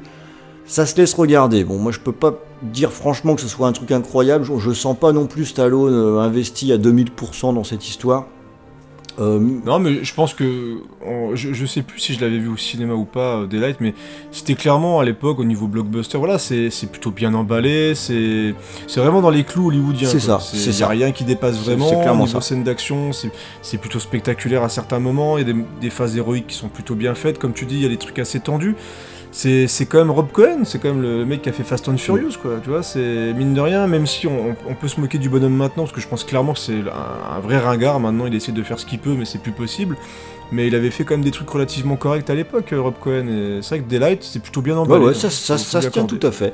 Mm. Euh, puis euh, c'est un peu le, c'est un peu le dernier film que Stallone a fait de ce genre-là, puisqu'après, lui, là pour le coup, il va vraiment essayer des tas de choses. Que son film suivant, ce sera Copland. Euh, qui est Ah. un peu dans, dans la carrière de tous les acteurs, il y a souvent ça. Il y a un moment donné, euh, il joue. Il a fait son Ouais, Pantin. c'est ça. Il a fait son Chao Pantin. C'est exactement ça. Où je vais vous montrer que je peux être un vrai acteur. Alors là, tous ceux qui connaissent Stallone depuis longtemps disent mais, euh, On mais savait on déjà. sait. Euh, T'as fait quand même des films qui le montraient clairement. Oui, mais non, euh, on sait, mais on sait pas. Donc euh, je vais faire ça après Copland, c'est plutôt bien. Donc euh, je vais pas. euh, Très bien. voilà, c'est ça. Je vais pas me moquer non plus. Franchement, euh, c'est c'est quand même chouette.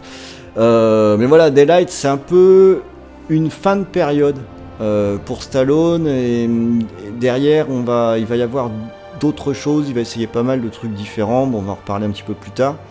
Et puis à nouveau, par contre, dans Daylight, c'est ça qui est bien en fait avec ces, blockbusters, même quand ils sont un peu génériques, c'est que souvent on embauche des compositeurs qui eux sont pas mauvais. Euh, là, c'est euh, Randy Edelman qui s'occupe de la BO et qui nous sort une BO super classe. C'est même la raison pour laquelle j'ai choisi de parler de ce film. Euh, j'ai eu pas mal de difficultés pour choisir quel morceau j'allais diffuser. Parce que bah, moi je trouve qu'elle est vraiment excellente cette BO. C'est euh, c'est à la fois très joli, ça mélange euh, des thèmes, des thèmes d'action qui sont très très efficaces avec d'autres choses qui sont bien plus délicats. Il y a un joli équilibre, ça fonctionne bien, ça fonctionne à mon avis encore une fois un peu mieux que dans le film. La BO est un cran au-dessus. Alors pour l'anecdote, hein, ce compositeur, il est surtout connu pour avoir fait le générique de MacGyver. Sais pas si on doit en être fier ou pas, mais euh, voilà. Bah, Voilà. tout le monde s'en rappelle C'est comme ça, mais au moins tout le monde, tout le monde s'en rappelle. Voilà, bah c'est bah lui, c'est lui. Bon, c'était au moins l'occasion de mettre une- un petit éclairage sur, euh, sur cette BO. Moi, c'était un peu le but, hein, parce que je savais que sur les films, j'étais un petit peu, un petit peu embarrassé fa- face à Schwarzy sur euh, toute une période. Au moins, je peux mettre sur la table des BO euh, dont on parle peut-être pas très souvent parce que les films sont moins mis en lumière, mais qui sont euh, absolument excellentes. Ah, Il est fort, il est fort l'avocat. ouais, non, il se débrouille l'avocat. Ouais, il est pas Ouais. mauvais. D'ailleurs, je vais retourner maintenant du côté euh, de, de chez Schwarzy parce que je pense qu'il est vraiment temps, mais il est vraiment temps de s'en payer une bonne tranche de rire.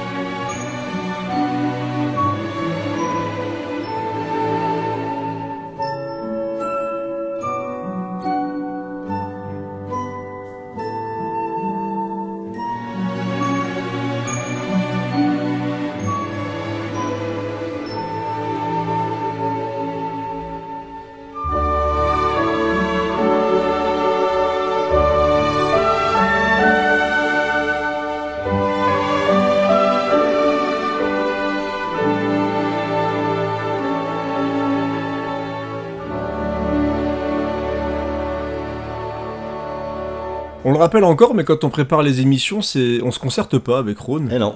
Et ben, on va réécouter une musique de Randy Edelman. C'est un peu dingue, hein. Ah, ouais, c'est un petit peu dingue. Et nous sommes en 1990. Que là, moi, je, il a fait tellement de bons films, euh, Schwarzy, que moi, je suis encore en 90. tu vois. C'est pour ça que t'as sélectionné Que- celui-là, j'imagine. et, et en fait, non, mais ça me semblait important parce que dans la carrière de Schwarzy, c'est un mec intelligent en fait. Et on en a parlé déjà en début d'émission, c'est que c'est quelqu'un qui a aussi un petit peu de recul, je pense, sur sa personne, sur ce qu'il représente en, en fait à Hollywood. Et déjà en 88, notre ami Arnold, il a, il a fait une comédie, il a fait Jumeaux. Mm. Et Jumeaux, dans, c'est mine de rien, c'est un de ses plus gros succès au cinéma. En fait, il a réussi à euh, utiliser vraiment sa stature, parce qu'il fallait quand même voir le truc. Enfin, ceux qui n'ont pas vu Jumeaux, il était le frère jumeau de Danny Ouais. DeVito, qui est une personne de. qui a- alors, je sais pas si on peut le considérer comme un comme une personne de petite Non, taille. je crois comme pas. dit, Non, non, ou- non, non, non, je crois même encore, pas, hein. mais il est pas haut, quoi. Voilà, mais ils sont pas du tout, euh, ils se ressemblent pas du tout. Et du coup, il y a vraiment cette contradiction entre les deux, et il est allé chercher Ivan Reitman pour pouvoir faire ça, qui était même euh, super connu grâce à SOS Fantôme. Et donc, il sait s'entourer. Voilà. Et euh, après, en 1990, donc il fait un flic à la maternelle, et il venait d'être- de, de faire quand même, mine de rien, euh, avec Verhoeven, Total Recall. Ouais. Donc il enchaîne les grands réals, il enchaîne voilà les gros films, il sait s'entourer, il sait faire ce qu'il faut pour avoir du succès. Et donc il revient avec euh, Ivan Reitman en 90 avec un flic à la maternelle. Moi je l'ai vu tout jeune. donc forcément, je veux dire c'est ça fait partie de ces films là que tu gardes dans ton cœur. Ce que j'ai revu récemment, et je vais le dire, je vais dire les choses. j'ai vu la course aux jouets récemment. C'est quand même pas si bien. Alors, je vais faire du mal, hein, parce que j'ai tweeté ça, mais du coup, j'ai pas osé dire euh, ce que j'avais repensé du film. Parce que j'avais plein de gens qui disaient, ouais, c'est super mignon, c'est top et tout. Donc là, désolé les amis, mais je vais être un petit peu plus méchant sur la course aux jouets, qui est. Y a rien qui dépasse, voilà, c'est le film de Noël et tout, tout le monde s'aime à la fin, c'est magnifique. Il y a quand même deux, trois trucs. Voilà, c'est un. ouah, c'est pas, fou. C'est pas nul. Mais en même temps, c'est Brian Levent qui a fait ça, c'est vraiment un réal que, qui, qui est pas, qui est pas foufou non plus. Mais bon, bref, passons. Un flic à la maternelle, bah moi j'aime bien. Par contre, je trouve qu'il passe quand même beaucoup mieux. Même si, bizarrement, je trouve qu'il y a un, un peu le, le cul entre deux chaises. Il y a des scènes d'action assez violentes, en fait, dans... euh, je sais pas si tu te Je rappelles. me rappelle pas de grand chose parce que je, je- il est pas très très bien Ouais, placé dans mon cœur. Moi, je- Ouais, t'étais déjà vu. ouais, moi c'est ça, exactement. Ça m'avait déjà fait chier à ce moment-là. donc. non mais je, peux- mais je peux je peux comprendre en plus parce que en fait t'as une première partie où clairement Schwarzenegger fait Terminator où il joue un vieux flic barbu bourru avec des lunettes de soleil comme ça avec un fusil et il traque des mecs et euh, donc il est obligé de s'infiltrer dans une euh, dans une école maternelle pour pouvoir retrouver un père de famille qui est un baron de la drogue ou je sais plus trop trop ce qu'il y a et bien sûr les enfants euh, sont terribles et il y a des scènes vraiment très très marrantes je trouve entre euh, Schwarzy et les enfants je trouve que ça matche bien par contre dans le film du coup Schwarzy il rigole Il faut pas. et malheureusement c'est pas là Il faut pas. c'est pas là où il, où il est le meilleur, je trouve. euh, Je l'ai déjà dit plusieurs fois, je trouve qu'il a une tête d'abruti. Quand il rigole, et là on y a droit. hein. Là c'est festival de Schwarzy qui rigole, donc il fait, il fait peur quoi. Moi je, je vois, j'ai un prof qui fait la tête là quand il rigole, mais moi je suis traumatisé. avec. Ouais, mais c'est même pire. Moi, je laisse pas mes enfants un type qui a cette tête-là quand il sourit. Ah ouais, a- surtout qu'il a, tête qu'il a. surtout que ses bras c'est mon torse, quoi. Donc euh, je Ah prendrais ouais, pas de risque. Il est, mais du coup, encore une fois, il arrive à jouer entre le décalage entre eux. il, est, il hyper grand, il est hyper musclé. Il fait deux, il fait, je crois qu'il fait 1m85, mais il fait 2 mètres de large de muscles. Et il arrive à jouer avec cette stature-là, avec son statut d'héros du film d'action, et donc il s'est complètement décalé par rapport à l'univers du film, et il s'en prend plein la gueule par les mômes. Je trouve que c'est plutôt bien utilisé. Euh, après, Ivan Reitman, même j'ai un respect éternel pour SOS Fantôme, etc. Mais c'est pas forcément le plus grand réalisateur du monde, et euh, c'est un truc qui est emballé vraiment c'est- pépère. c'est quoi. générique, C'est- hein, quand même. euh, Voilà, il n'y a pas de plan monstrueux. Après, on est dans une comédie assez, euh, assez calme, assez posée, etc. Mais euh, voilà, c'est il y a beaucoup de belles valeurs dedans. Je trouve que ça match entre les gamins et Schwarzy. Et la musique de Randy Edelman est toute mignonne. Ça c'est vrai. par Mais contre, euh, ouais, c'est- voilà, elle est, Ouais. elle est toute mignonne. Et vraiment, dès les premières notes, ça te revient en tête et t'as le, le- les thèmes qui reviennent. Il y a plusieurs thèmes assez sympas, euh, assez enjoués. Il y a le thème de l'école qui est vraiment, euh, qui est vraiment adapté justement Mm. à l'environnement scolaire, aux enfants, au côté à la bonhomie, etc. Des trucs un petit peu plus tristes, parce qu'il y a quand même beaucoup de tristesse hein, quand Non, même, à la maternelle. hein. Parce que là, il y a quand même une mère de famille qui va se taper, je pense. Bien sûr. Il va se la taper. ça reste pas de mère la de famille. tristesse longtemps. hein. Euh, donc voilà, c'est c'est un film qui est, qui est mignon, c'est un film qui, qui traverse le temps, qui a beaucoup de fans parce que voilà, on l'a tous vu, euh, je pense, euh, assez jeune, et qui est un peu comme euh, la course aux jouets. Bah, je pense qu'il il y a vraiment le côté Madeleine de Proust. Même si je trouve que c'est quand même plus regardable la fille à la maternelle encore maintenant que euh, la course aux jouets. Désolé les amis, hein, vous allez pouvoir m'insulter sur, euh, sur Ouais, Twitter. N'hésitez pas à l'insulter surtout. Ouais, je, je sais que vous avez, vous avez eu mal quand je vous ai dit ça, mais ouais, la course aux jouets, c'est compliqué quand même. hein, Voilà. Je l'ai dit, Ouais, je l'ai dit. je l'ai dit, je l'ai dit. Désolé, c'est enregistré. Voilà. Allez, on va quitter un flic à la maternelle et un des, des plus gros succès hein, de Schwarzy. On rappelle qu'il lui avait réussi à faire de la comédie, ce qui a rendu jaloux Sylvester Stallone, puisqu'il a fait après Arrête où ma mère va tirer des conneries comme ça. Mais est-ce qu'en 2000, il va réussir à s'en sortir avec le film de Stephen T. Kay? Un nom que vous ne connaissez pas. Voilà. Eh ben, je, je crois pas.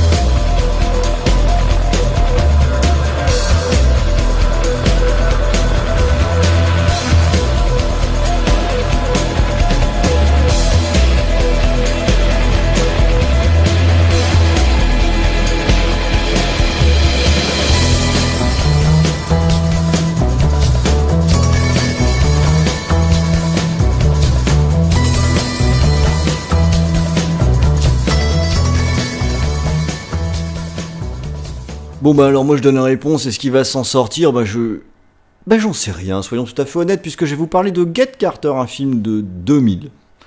Euh, et c'est un film que je n'ai pas vu. Donc euh, voilà, ça peut arriver, hein, on peut pas tout voir non plus. Mais, mais comme moi, t'avais pas envie de le voir. Mais j'avais pas dire, vraiment euh, envie de le voir. C'est un, c'est un petit peu ça. J'avais pas envie de le voir. Alors j'ai quand même regardé un petit peu de, de, de quoi il en retournait. Alors oui, voilà, on a un... Qu'est-ce que je peux dire là-dessus Euh, On a un casting un peu aguicheur. Il y a Mickey Rourke, il y a Michael Ken. Enfin Michael Ken, j'ai l'impression qu'il est dans tout et n'importe quoi. Euh, il- Bah, il était aussi un peu à l'époque où il faisait nimp. hein. Ouais. Il, est- il avait quand même joué dans, euh, dans Terra Miné avec euh, Segal. Voilà, il est aussi il est capable de, ça, il peut de vraiment tout faire. n'importe Il quoi. peut tout faire. Je crois qu'il a rebondi vraiment Michael Caine avec euh, les films de Nolan. hein. Mm. Il était un petit peu revenu à cette époque-là. Alors bon, bah du coup, vous avez bien compris que je pourrais pas vous en dire beaucoup plus, alors que sur la même période où Stallone enquillait euh, les films, euh, les- enfin les choix discutables, par exemple, moi je préfère euh, Driven hein, de Harlin. Oh non, c'est pourri Il fait, aussi. il fait, euh, il fait de la voiture, ça Ah, va les effets vite. spéciaux de merde. c'est, euh, j'ai pas dit, j'ai pas dit que c'était bien, j'ai dit que je préférais. Ah. Ça laisse une certaine marge. Hein. Pourtant, eh, j'aime bien Réni. hein. Moi, je prends un Réni et je vais mieux. hein. Je, je vais- je vais te dire un truc, c'est, j'adore Réni, mais ouais, c'était pareil, c'était pas la meilleure période Écoute, pour lui. hein. Il s'avère que ce, ce, ce Driven, je l'ai vu il y a assez peu de temps parce que grâce au cash converter où on achète tout et n'importe quoi, je me suis payé Gra- le. ou à cause. Oui, ou à cause. hein. Ouais, des fois, c'est à cause.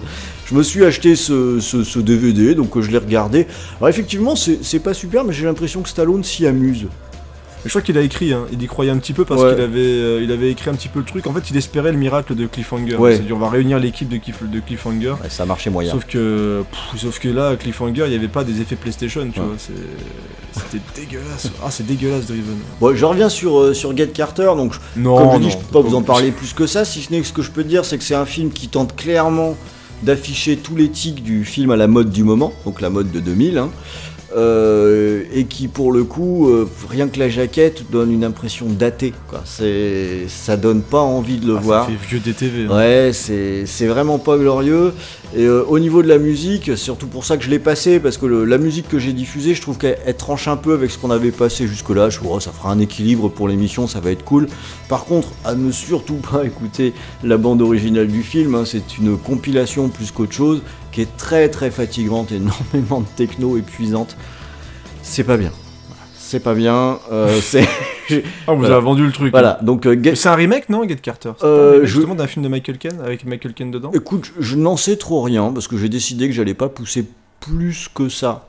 Euh, Allez, moi je m'engage, la rédaction s'engage, je crois que c'est Ouais. bien un remake. Donc il y, y a toutes les mauvaises cartes. À vrai dire, c'est ça. Et puis en plus, d'une certaine façon, je l'ai aussi pris parce que je trouve ça, je trouve que c'est un peu le, le- le film symbole de l'échec de Ouais. Stallone de cette époque. Sa traversée du désert, elle a duré longtemps, elle a duré jusqu'en 2006. On va, on va en reparler un peu ouais, plus loin. ah, pas, Mais, pas le dire. mais, euh, ça a quand même été long, il a ramé quoi, et il Mm. a essayé des trucs. Et je vois bien qu'avec un truc comme Get Carter, il se fait ouais, il y aura une affiche un peu genre noir et blanc, un peu stylé. On va faire un truc un peu mode. J'ai peut-être une carte à jouer. Enfin, il a essayé des trucs et ça a été foirage sur foirage. Il faut bien le Mais C'était reconnaître. tellement, hein. c'était tellement triste à cette époque. On avait parlé aussi du, tu sais, du fameux slasher là, euh, des Detox. Ouais, détox. Ouais. T'avais des films qui restaient même dans les tiroirs pendant des années et que personne ne voulait sortir parce qu'il rapporte, parce que Stallone rapportait plus d'argent au box-office et, et il sortait limite en DTV un petit peu par-ci par-là. Donc c'est vrai que c'était une période vraiment très Non, compliquée. non, il, a, pour, il euh, tentait pour vraiment tout et n'importe quoi pour essayer de remonter. euh, puis voilà, mais finalement, et on va voir un peu plus tard que ben il y est euh, arrivé. Et ça, c'est quand même Quand il euh, s'est repris en main. une sacrément, une sacrément bonne nouvelle. Et l'air de rien, quand je dis ça, je suis en train de regarder, mais dis donc, on se rapproche pas mal de la fin de l'émission. hein. On est en train de couvrir euh, un petit peu tout ça parce que j'ai l'impression que c'est ton dernier choix. Maintenant, Ouais, euh, quel choix. qu'on- va voir. Avec, euh, donc, tu vas terminer avec un film d'un réalisateur assez moyen, je, je crois. Alors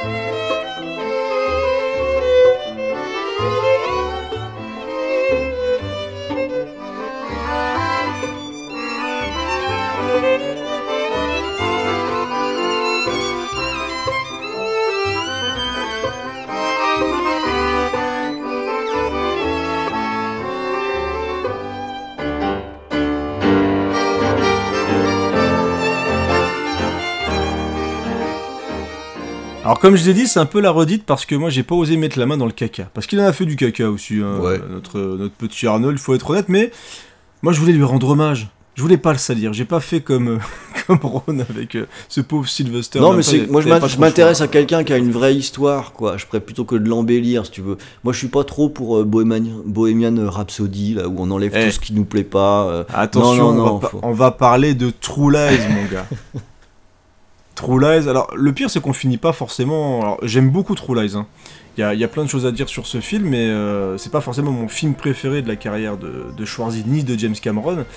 Mais en fait, pour moi, True Lies, c'est ce que devrait être un blockbuster. Mais carrément, absolument. C'est, on est sur un film qui est généreux, où tu sens le budget, où les acteurs et les actrices sont concernés, où il y a un réal qui a des idées et qui a, qui a pas peur de les mettre en place. Tu reparles quand même d'un film où t'as euh, Schwarzy euh, qui pilote un avion de chasse au milieu de la ville et qui canarde dans tous les sens. On a une poursuite avec un cheval. euh, qui finit sur un, dans un ascenseur et tout, enfin c'est complètement pété. Euh, Il y a des des courses poursuites en motoneige, il y a des fusillades, il y a une baston monumentale dans des chiottes. Euh, c'est un film que j'aime Il y énormément. a Jamie et on Lee Curtis qui nous fait fantasmer. Ouais, qui fait une scène de, de striptease assez dingue. c'est dingue. ouais. qui est ah ouais mais elle est euh, pff, elle est superbe dans ce film quoi. Et, et en plus elle trouve un rôle de femme forte. En fait ce que j'aime bien quand même dans les films de Cameron c'est que les femmes arrivent vraiment à trouver leur place et à chaque fois il arrive à quand même trouver des rôles de femmes fortes à chaque fois en, en écrire des, des trucs plutôt sympas. Et on a on a Schwarzy qui est dans une alors au début j'avais écrit un peu James Bond mais je trouve ça me fait plus penser à du Mission Impossible Ouais, tu sais, c'est un peu à ça. Ethan Hunt en Tout à fait, Euh, par rapport à James Bond je trouve ça un petit peu différent parce qu'il y a une vraie équipe au début etc C'est limite, c'est limite le, le- la version, enfin, je veux dire premier degré, c'est pas très premier degré, True Lies, mais de Last Action Hero. C'est le gars qui sait quand peu. même un peu tout faire. euh, Ah bah il est le, le mec c'est le- Mm. l'espion de ouf quoi, hein. Un peu comme euh, bah, comme euh, Tom Cruise dans justement l'émission Impossible, le mec il est surhumain quoi. Dire, ils arrivent à péter des mâchoires avec des, des- dans les chiottes, il fait carrément tout péter, il défonce des murs, il sait piloter à peu près tout ce qui existe sur Terre. Enfin, voilà le mec il est à l'aise à peu près dans tout. Il sait danser le tango comme personne. Enfin, D'ailleurs on a écouté, il faut quand même le dire, euh, la, la musique qu'on a écoutée donc c'est le tango, la fameuse Mm. scène de tango au début du film qui ouvre un petit peu le film et qui revient un petit peu à la fin. Alors j'ai fait quelques recherches, et parce que je me doutais bien que c'était pas une musique composée par Brad Fiddle, hein, qui a fait la bande Mm. originale vraiment de tout le film.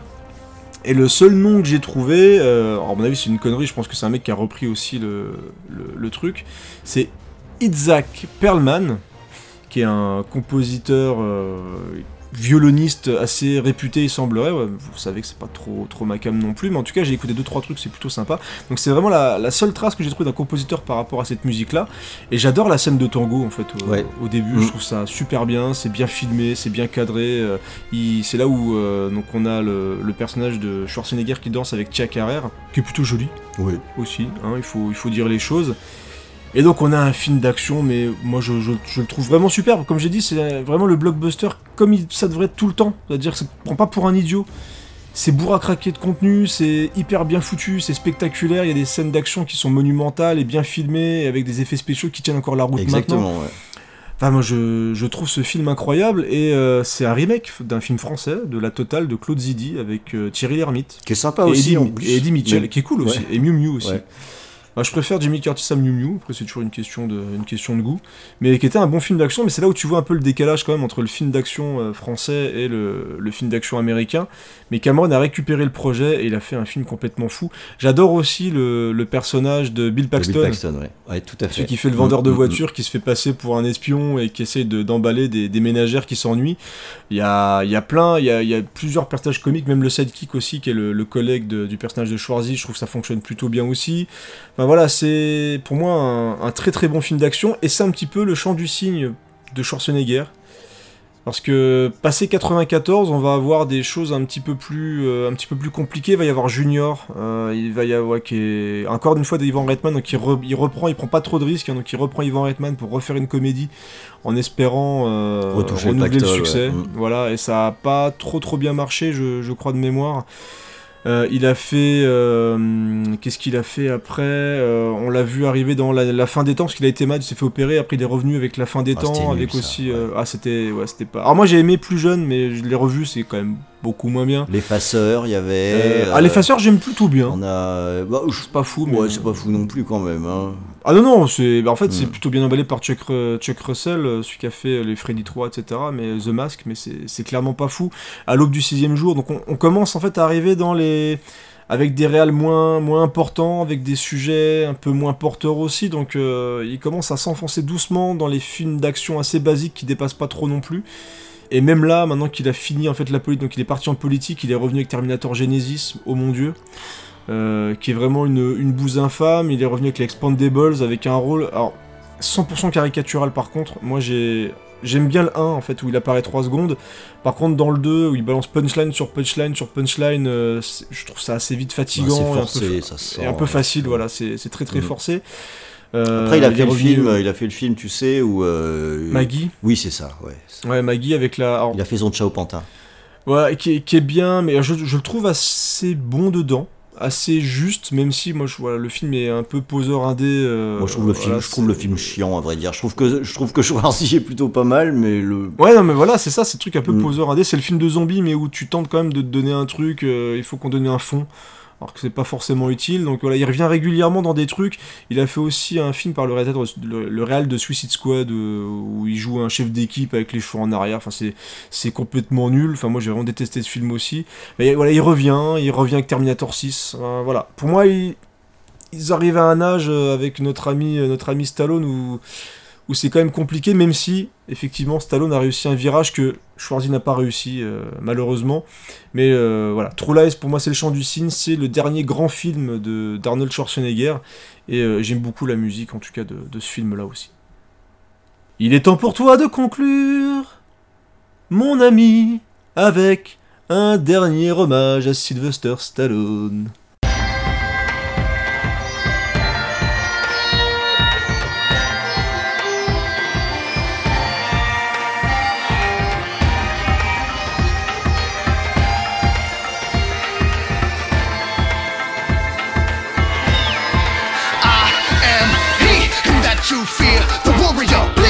Shed no tear. The story of me shall be told, cause I am Rambo. You will behold a true hero. See what it is to be me, a thirst so greedy for the justice with no one to trust. It's hard for the faith to be in the meek or the great. My fate is to crumble the lands of hate. With the rage in my soul, I explode in missions. Never known to existence, I hold the visions. My body's in the jungle, but my soldier's missing. But only for the time, cause the victory's given. To he that holds the soldiers living above any other.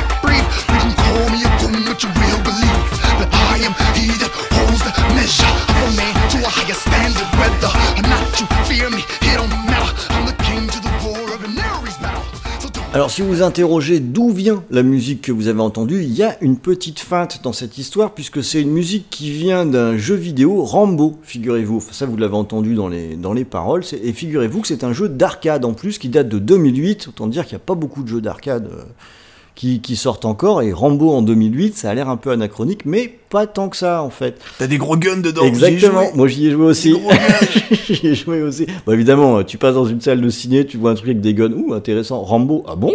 Ah ouais, direct. Je vais mettre des 2 sous. euros. C'est parti. C'est exactement ça. Pigeon.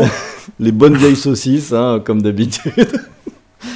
Et euh, pourquoi est-ce que j'ai choisi ça? Bah, J'ai choisi ça pour illustrer un petit peu le comeback de Stallone qui a remis sur la carte des choses que je pense qu'on n'attendait pas forcément. C'est-à-dire qu'à un moment donné, il tournait en rond, le petit père Stallone, et puis il s'est peut-être dit, bah, on n'est jamais mieux servi que par soi-même. On va se poser à un moment donné. On va peut-être aussi se rappeler que euh, à un moment donné dans ma carrière, j'ai été aussi, euh, j'ai montré que je pouvais écrire des scénarios. Euh, j'ai montré que je pouvais être un bon acteur. J'ai besoin de redémarrer et pour redémarrer, je repars de mes fondamentaux. Putain, je parle comme si j'étais choix Stallone. Ah ouais, t'es on dirait Stallone devant, devant son petit carnet. Exactement. Et dans, dans écrire, son petit carnet. Je vais vous montrer, moi. Et là- Je vais vous montrer que je sais faire des films. Mais, mais l'air de rien, il nous a quand même mis deux grosses mandales coup sur coup avec Rocky Balboa et John Rambo. Ouais. Et je pense pouvoir dire, enfin, je- peut-être euh, peut-être que j'extrapole, mais en tout cas c'est mon cas, moi je n'attendais certainement pas ces films à ce niveau. Ouais, mais tout le monde s'est moqué. Faut... Alors, autant Rambo, du coup, moi j'avais plus d'attente parce que j'avais vu Rocky Balboa. C'est ça. Mais, Ro- Mais- Rocky Balboa a été quelque... Rocky, on, on s'est tous moqués. Ça- Enfin, faut, faut dire les choses. Hein. Voilà.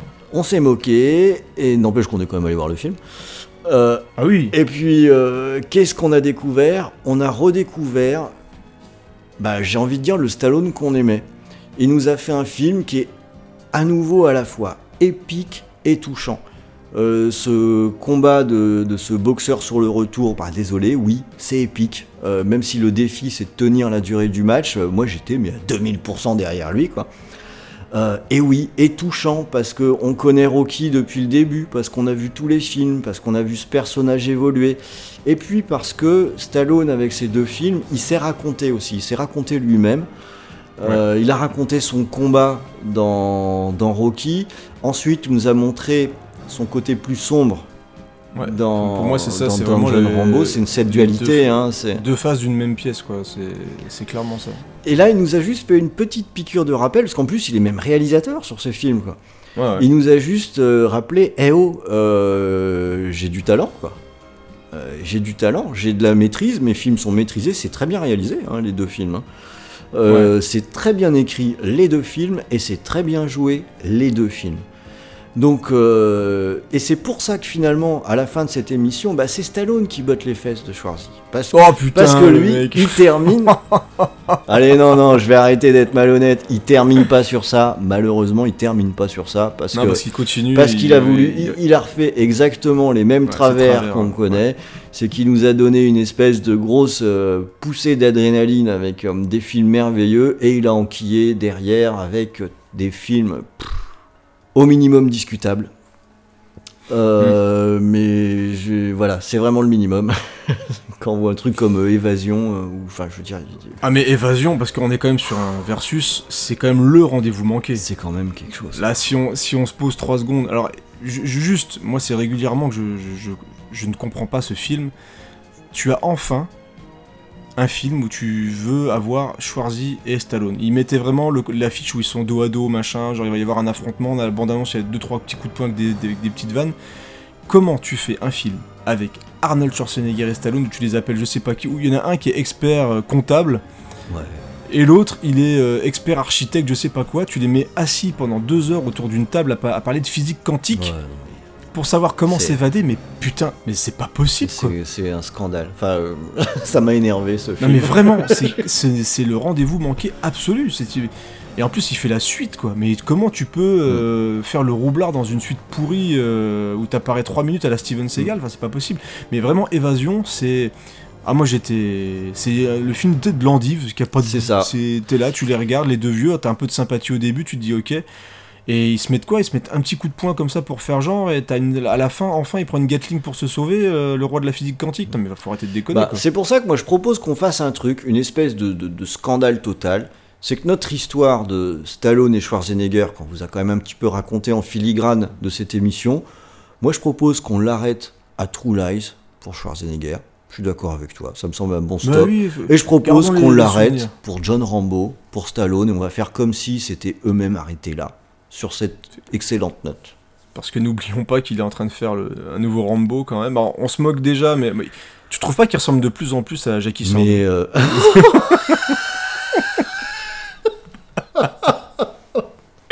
Les premières photos où il est sur son cheval et tout, c'est juste pas possible. c'est une catastrophe. C'est- mais bon. ça fait très peur. hein. C'est, on, on verra quoi, mais euh, là, ça fait partie. Ouais, bon, il, il commence un petit peu à être vieux, mais voilà, j'attends de voir comme. C'est un peu le problème, c'est qu'on est tellement attaché aussi à ces, à ces deux mecs. Qu'on leur passe des trucs. euh, euh, Alors par contre, je vais t'avouer, un- je vais t'avouer quelque chose qui risque de faire basculer cette émission, et je, voilà, tant pis.